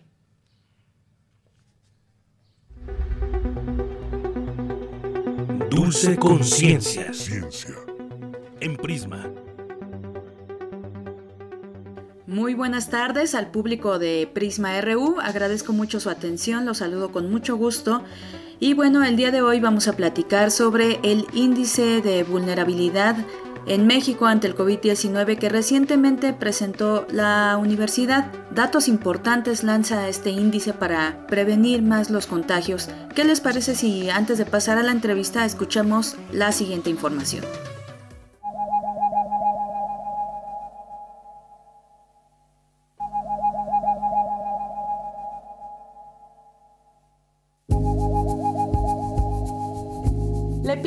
COVID-19 que actualmente enfrenta el mundo tiene efectos diferenciados en cada lugar que varían de acuerdo con una serie de características poblacionales, por lo que es necesario saber en qué nivel de vulnerabilidad se encuentra cada sector de la población y cada sitio. Ante ello, la UNAM se dio a la tarea de realizar en un poco más de dos semanas un índice de vulnerabilidad en México ante el COVID-19, en el cual los principales aspectos son demográficos, socioeconómicos y de salud de la población. Y es que el impacto de esta pandemia va mucho más allá de la salud. ¿Sabemos si la población que habla lenguas indígenas le llega toda la información para prevenir el contagio de COVID-19? ¿Cuáles son las características de las viviendas en México? ¿Todas cuentan con agua, electricidad, drenaje y piso de tierra? La pandemia la vivimos todos y de igual manera todos podemos combatirla. Para Radio UNAM, hice la gama. Y sobre cómo fue que se llevó a cabo en medio de la contingencia por COVID-19 este índice de vulnerabilidad que por cierto ya puede ser consultado en la página del Instituto de Geografía, platicó para Radio UNAM justamente el director de dicho instituto, el doctor Manuel Suárez Lastra, quien detalló cuáles fueron las instituciones que participaron en este documento y de qué manera se coordinaron. Vamos a escucharlo. Eh, junto con la coordinación de la investigación científica. Estamos el Instituto de Geografía, el Instituto de Geofísica, el Instituto de Investigaciones en Matemáticas Aplicadas y Sistemas, eh, la Facultad de Medicina, la Facultad de Ciencias. Eh, nos dimos cuenta de que iba a haber un efecto diferenciado de la epidemia, tanto en términos de contagio y el efecto sobre la población vulnerable, en términos de salud, de acceso a infraestructura de salud, pero también en términos eh, socioeconómicos y demográficos. Entonces, con, la idea de que estos patrones se verían eh, distribuidos en el territorio de diferente forma, eh, decidimos que era importante generar un índice de vulnerabilidad donde pudiéramos espacializar este, la vulnerabilidad y darle esta herramienta a los tomadores de decisiones para pues que tomaran las medidas necesarias en términos de la prevención de contagio, pero también eh, para que para conocer eh, qué zonas son las que requerirán eh, de, atención y de qué forma de atención una vez que, esté superada la epidemia, pero que estemos en la etapa de recuperación económica. Pues más o menos el trabajo fue de, este, pues yo diría que dos semanas. Teníamos que formular un índice, pues en el menor tiempo posible para que fuera útil. Ahora que hay que tomar este, decisiones. Pues queríamos generar el índice más robusto que se pudiera en el menor tiempo posible. Entonces, por supuesto, hay muchísimos indicadores y muchísimas formas de refinar los indicadores que utilizamos, pero eso lleva mucho tiempo, ¿no? Y pues a la hora de poner las cosas en la balanza decíamos, bueno, pues vale mucho más la pena tener un índice este en un menor tiempo que tener un índice súper, súper preciso, este, donde los cambios van a ser mínimos, pero el tiempo que le vamos a invertir nos va a llevar tanto tiempo que ya no va a ser útil. ¿no? Doctor, platíquenos de qué manera pueden diferenciarse las distintas entidades del país de acuerdo a cada una de sus vulnerabilidades. Eh, la vulnerabilidad de una población puede ser diferente a, las vulnerabilidades de otra población diferente de un municipio distinto. A veces se pueden sumar, ¿no? Entonces puede haber eh, municipios que sean doblemente vulnerables, ¿no? Eh, o triplemente vulnerables. Entonces, la dimensión demográfica incluye la edad de la población, e incluye la condición indígena, pero también la capacidad de la, de la gente para comunicarse en términos de eh, la población que solo habla lengua indígena y que no habla español. Eh, la dimensión socioeconómica está relacionada a indicadores que tienen que ver con la capacidad de la población para este, obtener satisfactores básicos, ¿no? Entonces, incluye eh, marginación, situación en el empleo, eh, producción bruta per cápita en el municipio, ¿no? O sea, indicadores de ese, de ese tipo. Y la dimensión de salud incluye eh, una parte que tiene que ver con las comorbilidades de la población que podrían llevar a complicaciones eh, de, con el COVID y además de la parte de infraestructura médica, ¿no? O sea, el acceso a camas de hospital, a camas de unidades de terapia intensiva, a personal médico y a personal de enfermería. Doctor, de acuerdo con este índice, 29% de la población nacional se ubica en los grados alto y muy alto de vulnerabilidad. ¿A qué se refieren estos datos? Pues mira, eh, por ejemplo, si tú ves eh, la eh, Yucatán, tiene muchos municipios que son vulnerables en términos del acceso a servicios de salud, aunque no son vulnerables en términos socioeconómicos, ¿no? O sea, en términos de marginación no, no, no tienen una vulnerabilidad alta. En cambio, hay municipios en Oaxaca donde hay una alta vulnerabilidad, o en Guerrero, donde hay una alta vulnerabilidad socioeconómica, una alta vulnerabilidad en términos de salud porque no tienen acceso a servicios de salud y además una alta vulnerabilidad en, los en términos eh, demográficos porque tienen una altas concentraciones de población indígena este, y altas concentraciones de este, población mayor de 60 años por el fenómeno migratorio. Entonces, esos serían ejemplos de, municipios que son triplemente vulnerables. Eh, ¿Se puede saber hacia dónde va la pandemia en México con base en este índice? Mira, con este índice no se puede saber hacia dónde va a ir porque no es un índice predictivo. Eh, de hecho, en ese sentido, ya hay otro grupo también de la UNAM que está trabajando en una plataforma este, eh, de predicción y lo está liderando Christopher Stevens del Instituto de Investigaciones Nucleares eh, y es una herramienta este, muy poderosa y, verdaderamente pues impresionante. En el caso del, índice de vulnerabilidad, sí lo hemos comparado con la evolución de, de la epidemia y lo que te puedo decir es que lo que hemos visto es que la epidemia comenzó en centros urbanos y principalmente los contagios han ocurrido en municipios que son altamente urbanizados y por lo tanto son los municipios menos vulnerables, con menor vulnerabilidad. No porque no sean vulnerables, sino porque tienen menor vulnerabilidad. A medida que se expande la epidemia, empiezan a haber contagios en municipios más vulnerables. y hacia el final de la epidemia es posible que veamos contagios en los municipios más vulnerables. Entonces, lo que es importante de ver esa tendencia es que los municipios más vulnerables van a tener problemas en términos eh, socioeconómicos, aun si no tienen contagios, ¿no? Eh, porque la economía, pues de alguna manera, este, se alienta y esos municipios, pues van a ser, son los más, los que tienen mayor precariedad económica y evidentemente sus poblaciones lo van a resentir. Entonces, en ese sentido, el índice nos indica de hacia dónde tiene que ir eh, programas de atención este, de recuperación económica. Pero por otro lado, también nos dice que esos son municipios donde tenemos que evitar que haya contagios, precisamente por esta, por esta doble vulnerabilidad que tienen, eh, pues si de todas maneras van a sufrir la, la, parte económica, por lo menos realmente intentar que no sufran la parte de, en términos de contagio por salud, porque además en los municipios no hay acceso a servicios médicos. ¿Cuál sería la mayor vulnerabilidad de México como país? Eh, pues mira, la, la, vulnerabilidad es un término relativo, ¿no? Este, eh, evidentemente, en general, la población en México va a ser más vulnerable que la población de un país de, primer mundo, ¿no? Estados Unidos o algún país europeo. Evidentemente aquí va a haber mucho más vulnerabilidad. Eh, nosotros clasificamos la vulnerabilidad en media, alta, muy alta y crítica, eh, pero en realidad no hay una medición numérica precisa. No es como una moneda o como la temperatura, ¿no? O sea, es una cosa bastante subjetiva. Entonces yo te diría que nosotros creemos que, el grado este, más bajo de vulnerabilidad en México es una vulnerabilidad media a la que están sujetos poquito más de 70 millones de habitantes, el 60% de la población, y que en el nivel más alto de vulnerabilidad al que llamamos crítico pues está más o menos el 9% de la población. Platicamos con el doctor Manuel Suárez Lastra, director del Instituto de Geografía de la UNAM, a quien le agradecemos nos haya compartido esta información. Invitar a la gente a que consulte el documento, está en la página del instituto, este, en www.igg.unam.mx y ahí también tenemos un portal tenemos un portal de mapas con toda la información de la epidemia y con el índice de vulnerabilidad. Pues seguiremos pendientes de cómo se va atendiendo a los sectores más vulnerables de México. Por lo pronto, los dejamos con la siguiente frase.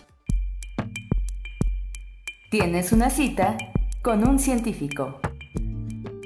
Hay una circulación común, una respiración común. Todas las cosas están relacionadas. Hipócrates. Prisma RU. Relatamos al mundo.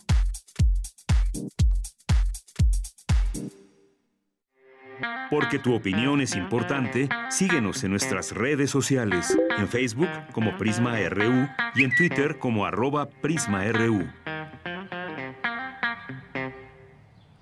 Bien, pues doy la bienvenida ahora al licenciado Luis Enrique Hernández, director de El Caracol AC, esta organización no gubernamental especializada en el acompañamiento educativo para construir proyectos de vida fuera de las calles de poblaciones callejeras.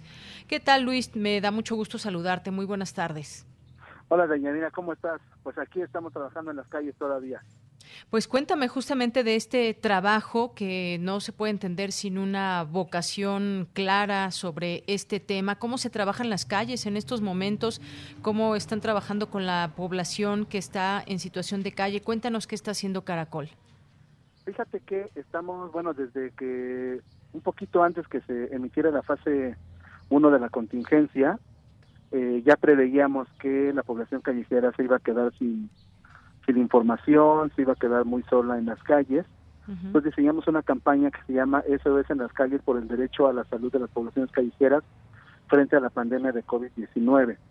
Eh, para nosotros fue necesario capacitarnos y diseñar una estrategia como en distintas fases. La primera etapa ha significado llevar información a la calle sobre qué es el coronavirus y sobre todo cómo se puede prevenir y cuáles son los signos y síntomas en caso de que alguien eh, pudiera tenerlo.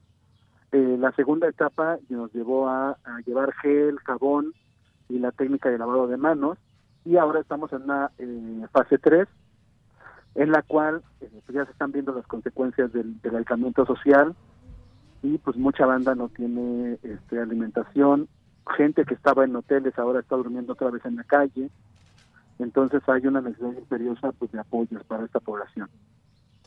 Bien, eh, yo quisiera preguntarte, pues es un trabajo muy importante. ¿Cómo podemos apoyar? Por ejemplo, eh, quizás muchos de nosotros conocemos a gente que está en situación de calle. ¿Cómo podemos eh, contactarlos o que, cuál es el trabajo que, también nosotros podemos hacer para apoyar estas acciones? Fíjate, nosotros hemos insistido como en tres líneas de apoyo. Una, eh, pues que apoyen a las organizaciones que están haciendo trabajos de calle. Somos muy poquitos y necesitamos como insumos, como gel, jabón, este, alimentos no perecederos que puedan comer muchos incluso de, la lata o de las bolsitas, eso es necesario. Pero si la gente no tiene esta posibilidad y cuando sale a pasear a su mascota o, sale por, alimentos y ve a alguna persona que esté viviendo en las calles, creo que el que le puedan donar o regalar algo de gel, jabón, les permitan el acceso al agua, que eso es muy importante ahora. Mucha gente que está en la calle, hoy mismo en la mañana nos decían que pues estaba bueno que les diéramos jabón, pero que no estaban teniendo acceso al agua. Si les pueden regalar una botella o si pueden darles permiso de que se laven las manos, de verdad eso es este, increíble y, es muy, muy, muy necesario en estos momentos. Así es, muy necesario en estos momentos porque pues es difícil también tener una, un, digamos, un control también eh, de todas estas personas porque también están en constante movimiento y muchas veces también estas personas, algunas están mal de sus facultades mentales, por ejemplo. Eh, ¿Cuál es ese diagnóstico? ¿Cómo nos podemos acercar a ese diagnóstico que se tiene de las calles en la Ciudad de México? Fíjate que esto que dices es, muy importante. Tenemos que reconocer que la población que está en la calle no es homogénea. Hay personas que tienen problemas de, salud mental, es, es, real. Hay muchas personas mayores con enfermedades crónico-degenerativas como diabetes, hipertensión u otras.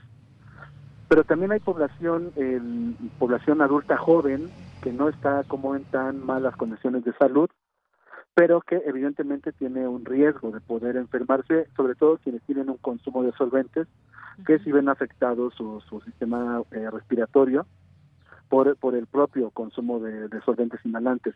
Pero también hay, hay, hay, niños que están con sus mamás, hay familias, es decir, las condiciones de la población callejera son muy variadas y yo creo que es necesario diseñar eh, acciones que puedan atender la diversidad de, de esta población. Por eso nosotros traemos información muy sencilla. Si una persona mayor nos pide más gel, se lo vamos a dejar. Si hay personas que nos piden apoyo para vivienda, estamos buscando un poco esa posibilidad, pero sobre todo estamos dejando insumos que les permitan prevenir, en este caso, el COVID. Justamente nos, eh, nos centramos ahora en ese tema del COVID para las personas que están en situación de calle. Ya nos decías que con insumos es una buena manera de acercarnos directamente a estas personas y hacerles llegar pues eh, cosas que, que necesitan. Hemos visto también gente que está vendiendo sus productos, que no está completamente en situación de calle, pero que está cambiando sus productos por eh, despensa, por ejemplo. También lo estamos viendo en las calles. Eh, ahora bien, platícanos un poco de la labor que, ¿cuánto tiempo tiene haciendo labores eh, Caracol? Ahora se suma todo esto de sello del apoyo directo, pero también no sé si existe alguna otra manera de apoyar quizás en especie, directamente con dinero. Cuéntame un poco de esta, de esta organización. Sí, mira, nosotros estamos tenemos 26 años trabajando con la población callicera. Cada año tenemos una meta de que salga un, número de personas de la calle. Este año la meta eran 60, pero bueno, ya nos cayó la, contingencia, entonces estamos viendo cómo nos ajustamos para cumplir la meta de que 60 personas salgan de la calle. Eh, y siempre necesitamos alimentos no perecederos, necesitamos el apoyo de la ciudadanía para ser sensible con la población callicera, Evidentemente se necesitan recursos económicos.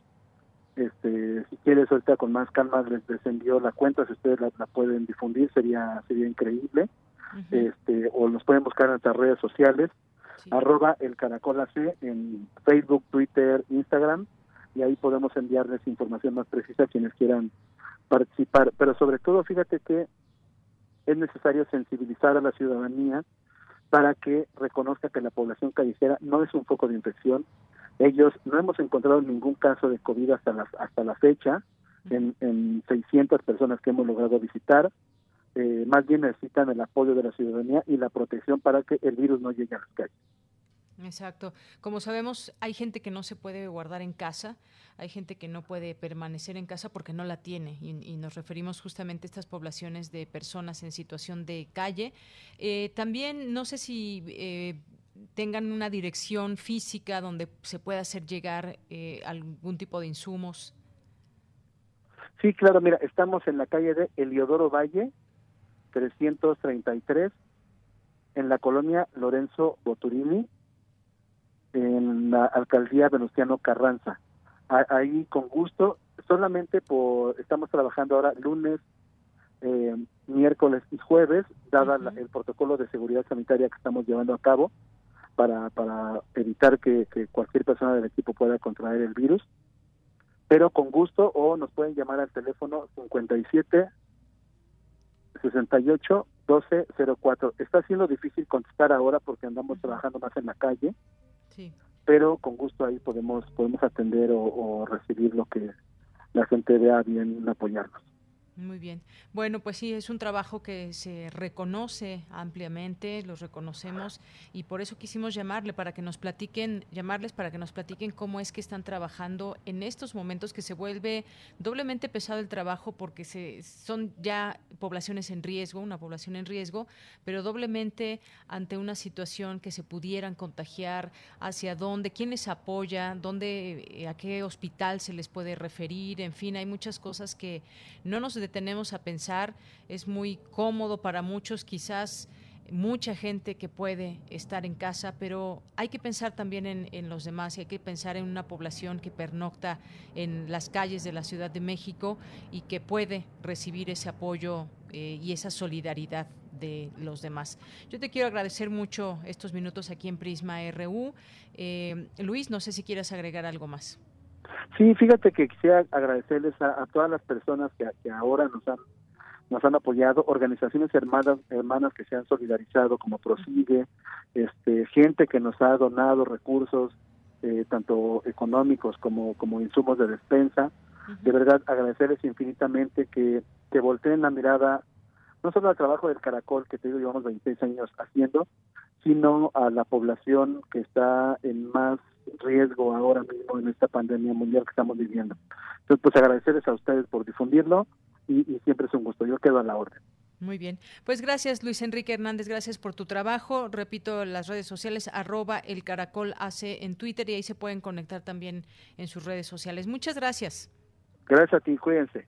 Hasta luego, igualmente, cuídense mucho. Luis Enrique Hernández, director de El Caracol, esta ONG especializada en este acompañamiento para gente en situación de calle. Continuamos. Relatamos al mundo. Relatamos al mundo. Porque tu opinión es importante, síguenos en nuestras redes sociales, en Facebook como Prisma RU y en Twitter como arroba PrismaRU.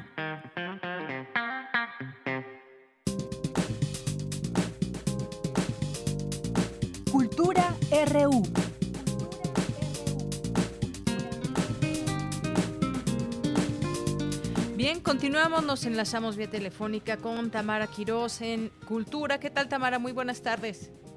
¿Qué tal, Deyanira? Es un gusto saludarles a través de esta frecuencia. Para finalizar nuestra transmisión de hoy, les queremos compartir información de algunas de las actividades que se realizan en el Instituto de Investigaciones Estéticas de la UNAM. Para ello, nos enlazamos con Iván Ruiz, doctor en Historia del Arte por el Instituto de Investigaciones Estéticas, del cual actualmente es el director. Doctor Ruiz, gracias por tomar la llamada. En los próximos días eh, se llevarán a cabo algunas actividades como parte de la jornada Historiadores de el arte frente a situaciones de emergencia. Entrando en contexto, eh, ¿qué nos puede compartir al auditorio que esta tarde nos acompaña a través de la frecuencia de Radio UNAM sobre estas acciones? ¿Cómo han trabajado a través de la virtualidad? Así es, eh, buenas tardes. La primera acción colectiva que tuvimos como historiadores del arte fue pensar en nuestro papel social frente a esta situación eh, tan particular de encierro y confinamiento y siendo la historia del arte una disciplina que parecería alejada de problemáticas sociales, quisimos revertir esa idea. La primera acción fue una campaña de donación en víveres y en efectivo que hicimos a Casa Xochiquetzal, que es un refugio de sexo servidoras de la tercera edad, Eh, es una campaña eh, que fue completa, digamos, por, por, redes sociales y que la diseñó Alejandro Magallanes, que es un diseñador de la Ciudad de México y que tuvo muy buena acogida. Y esa, eh, ese donativo, digamos, sensibilizar un poco que también hay grupos de exclusión o grupos vulnerados, nos llevó a pensar ya en una campaña más amplia, que es justamente la que mencionas. Historiadores del arte reflexionan sobre condiciones de emergencia, distancia y confinamiento.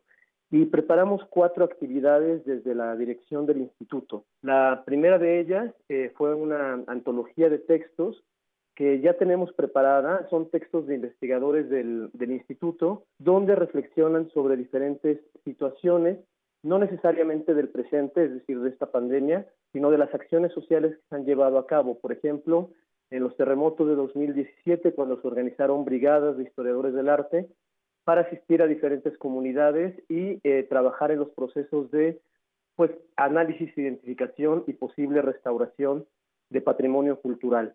Entonces, eh, estamos ya por tener eh, la, versión pública para que pueda circular entre los lectores en un, en, en un PDF. Una segunda acción tiene que ver con un trabajo que se está llevando a cabo desde hace ya 10 años, que es un proyecto colectivo titulado Mujeres en Espiral, que está conformado por la doctora Marisa Goitia de la Facultad de Filosofía y Letras, Patricia Piñones del Programa Universitario de Derechos Humanos y Rea Lozano de la POLA, investigadora de, de estéticas. Y es un proyecto que trabajan con las eh, presas, con las mujeres presas de Santa Marta Catitla, básicamente en una configuración tripartita de estrategias pedagógicas, jurídicas y artísticas. Y ellas van a desarrollar un proyecto ahora en Santa Marta cuyo propósito final sea reflexionar sobre las condiciones de un doble encierro. Digo, ya son mujeres que son presas eh, y este doble encierro también qué implicaciones tiene jurídicas, artísticas y van a elaborar un fanzine al final que también será de circulación pública. Un, eh, un tercer proyecto es una conferencia en línea que impartirá eh, Medina, que es investigador del instituto y es curador en jefe del Museo Universitario de Arte Contemporáneo. Y básicamente nos interesa pensar eh, o, de indagar qué están haciendo los museos en estas situaciones de encierro. Evidentemente, las programaciones han cambiado, pero se está pensando en hacer exposiciones virtuales. ¿Qué papel enfrentan los curadores frente a esa situación tan particular y precisamente cómo se van a acercar al público? Esa conferencia eh, será el próximo jueves 14 de, de mayo a las 5 de la tarde y se puede seguir a través de todas nuestras redes sociales. Y por último, un proyecto que ocurrirá entre mayo y junio eh, se llama Historias Visuales sobre la Vulnerabilidad en México. Es un proyecto donde invitamos a cuatro fotógrafos eh, que han trabajado temas muy específicos ligados a la vulnerabilidad. Uno de ellos es la comunidad de, transexuales, el otro personas infectadas con VIH, sexoservidoras y eh, personas indígenas que ejercen la práctica artística. Entonces, les solicitamos a estos artistas que nos otorgaran los derechos de, un, de una serie o de un proyecto y pedimos a cuatro críticos, teóricos o historiadores del arte que creen una historia a partir de esas imágenes. Y son van a ser pequeñas cápsulas que se van a estar difundiendo también a través de nuestras redes. Excelente, doctor Ruiz. Me gustaría también que nos platicara eh, cómo ha sido esta experiencia en la búsqueda de seguir compartiendo los contenidos que se generan desde el instituto con las personas que lo siguen en redes sociales y que también están interesados en seguir los temas estéticos, los temas artísticos. Eh, vaya, cómo trabajar desde el Instituto de Investigaciones Estéticas, desde el arte, pero también retomando la situación actual y también el aspecto social en estos tiempos de pandemia. Exacto, bueno, justamente por ser una comunidad que representa al Frente Artístico, como también lo hace la Facultad de Artes y Diseño, como lo hace el Museo Universitario de Arte Contemporáneo y en general todas las entidades que están involucradas en el desarrollo y pensamiento de las artes, eh, evidentemente me gustaría insistir en este punto, hay una aparente eh, falta de, de, liga o de comunicación con problemáticas sociales y creo que este encierro nos ha permitido precisamente reinventarnos en ese sentido y atender, digo, desde cuestiones que tienen que ver con artes lúdicas, ¿no? que eso es también algo que se está desarrollando, ¿no? para evitar pensar completamente en el encierro, hasta proyectos que ya tienen esta perspectiva social. Para nosotros como comunidad, eh, como cualquier otra de la universidad, ha sido un reto. El primer reto ha sido ejercer la docencia en línea y ya no trabajar en las aulas y posteriormente abandonar las instalaciones universitarias y empezar a generar estos proyectos en línea. Pero estamos convencidos que las artes son un lugar privilegiado, siempre lo han sido para el desarrollo social, para el pensamiento crítico y queremos trabajar en ese sentido. Somos una comunidad de más de 100 entre investigadores y técnicos académicos y cada uno eh, que está organizado en sus áreas de conocimiento está afrontando esto al, a cara también de que vamos a cumplir 85 años de fundación este mes. Ahora que lo comenta eh, doctor Ruiz, precisamente nos hemos reinventado en las formas de trabajo, lo hacemos a distancia en diferentes plataformas digitales y seguimos generando contenido que ahora compartimos con tal vez, tal vez puede ser, con un mayor número de personas. Justo con el tema del aniversario del instituto, ¿tienen algún plan específico para celebrar o todavía no hay adelanto del festejo? Sí, no, sí vamos a tener una jornada, será en el segundo semestre, que ya la estamos trabajando, eh, conceptualizando y bueno, tiene que ver con conferencias, eh, con entrevistas y con presentaciones de dos libros uno de ellos que es conmemorativo precisamente a los 85 años de la fundación y que reúne textos de todos los investigadores, y otro que es una revisión de una serie que nombramos clásicos, de, eh, en este caso del doctor Francisco de la Maza. Entonces, sí tenemos un programa que iremos desarrollando y que será eh, efectivamente lo más probable es que virtual. Muy bien, estaremos al pendiente de las actividades que se realizan desde Estéticas en este mes de mayo y también en junio. Doctor, ¿cómo lo seguimos en redes sociales y también cuál es la página? Oficial? Claro, en nuestra página web www.estéticas.unam.mx y en las tres redes que tenemos en activo, que son Facebook, YouTube y Twitter, eh, aparecemos como II Estéticas. Bien, gracias por tomar la llamada, doctor Iván Ruiz. Bueno, muchas gracias a, a ti y saludos a toda la comunidad virtual ahora. Hasta luego. De Deyanira, el doctor Iván Ruiz es el director del Instituto de Investigaciones Estéticas de la UNAM y bueno, con esto me despido. Seguimos contigo. Muchísimas gracias, gracias Tamara, nos escuchamos el día de mañana. Y bueno, pues ya casi llegamos al final de esta emisión de Prisma RU en este miércoles 6 de mayo del año 2020. Y recuerden, el próximo 10 de mayo quizás va a ser un día diferente en las formas de, festejo. Ya las autoridades están dando cuenta de que pues será hasta el 10 de julio el, el festejo. En todo caso, no conviene ahora hacer visitas, darse abrazos y demás. Será mejor hablarse por teléfono, será mejor compartir a través de una videollamada. Así que hay que atender también a estos llamados importantes de parte de la autoridad. Pues ya casi nos vamos. Gracias a todo el equipo allá en cabina, a Daniel Olivares en la producción, Denis Licea en la asistencia. Eh, Alba Martínez en la continuidad, Arturo González en los controles técnicos y ya llegó también Miguel Ángel Mendoza. Te saludo con mucho gusto, Miguel Ángel, y a todo el equipo también que desde casa está trabajando para hacer posible esta transmisión de Prisma RU. Gracias a Ruth Salazar, a Virginia Sánchez, a Abraham Menchaca, a Dulce García, Cindy Pérez Ramírez, a Cristina Godínez, a Isela Gama. Eh, Tamara Quirós, ¿quién más me falta? ¿Quién más me falta? Espero que no se me vaya nadie. Todos son importantes, por supuesto, todos están eh, trabajando en estos días para muchos de confinamiento y desde casa pues también se continúa ese trabajo. Bien, pues nos vamos a despedir con una recomendación de nuestro podcast. Si lo que se les antoja en estos días de confinamiento es escuchar música y de pronto también música clásica y prefieren, les gusta Mozart, pues esta recomendación les va a interesar. En el podcast de Radio UNAM están a su disposición 20 programas de la serie Amadeus, comentados por Juan Arturo Brennan. Esta selección de programas presenta algunas de las obras más conocidas de Mozart y otras menos difundidas como sus piezas de música sacra, composiciones para ballet, y varios bosquejos eh, mozartianos acompañados de notas históricas, análisis musicales y pasajes de la vida artística de este músico genial. Además, muestra la increíble variedad de géneros que abarca su obra y de instrumentos para los que creó música. Les ofrecemos un fragmento del programa dedicado a las piezas de Amadeus que compuso para violín. Busquen esta selección de programas en radiopodcast.unam.mx. Los dejamos con un poquito de esta recomendación que pueden encontrar en el audio. Nos escuchamos mañana. Buenas tardes y buen provecho. Se trata de un concierto que estaba datado en 1775, pero que investigaciones recientes indican que bien pudo haber sido compuesto en el año de 1773 en Salzburgo. Es un eh, concierto típicamente clásico, muy elegante, muy galante incluso en su estilo, y se dice, se dice por ahí que es muy probable que el modelo, que el modelo de este concierto para violín haya sido un eh, concierto de Jan Christel van Hal, un eh, compositor bohemio que gozaba de fama y prestigio en aquel tiempo.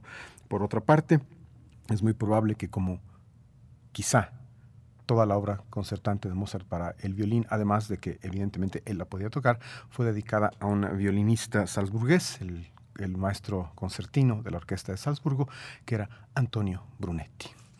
Vamos a escuchar enseguida el concierto para violín y orquesta en si bemol mayor, el 207 de Wolfgang Amadeus Mozart. Sus movimientos, allegro moderato, adagio y presto.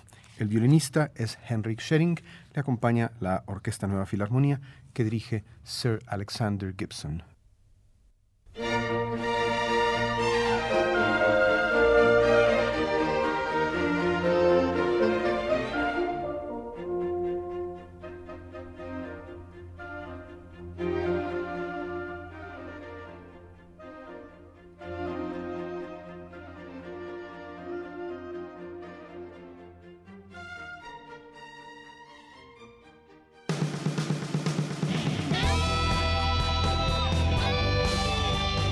Prisma RU. Relatamos al mundo.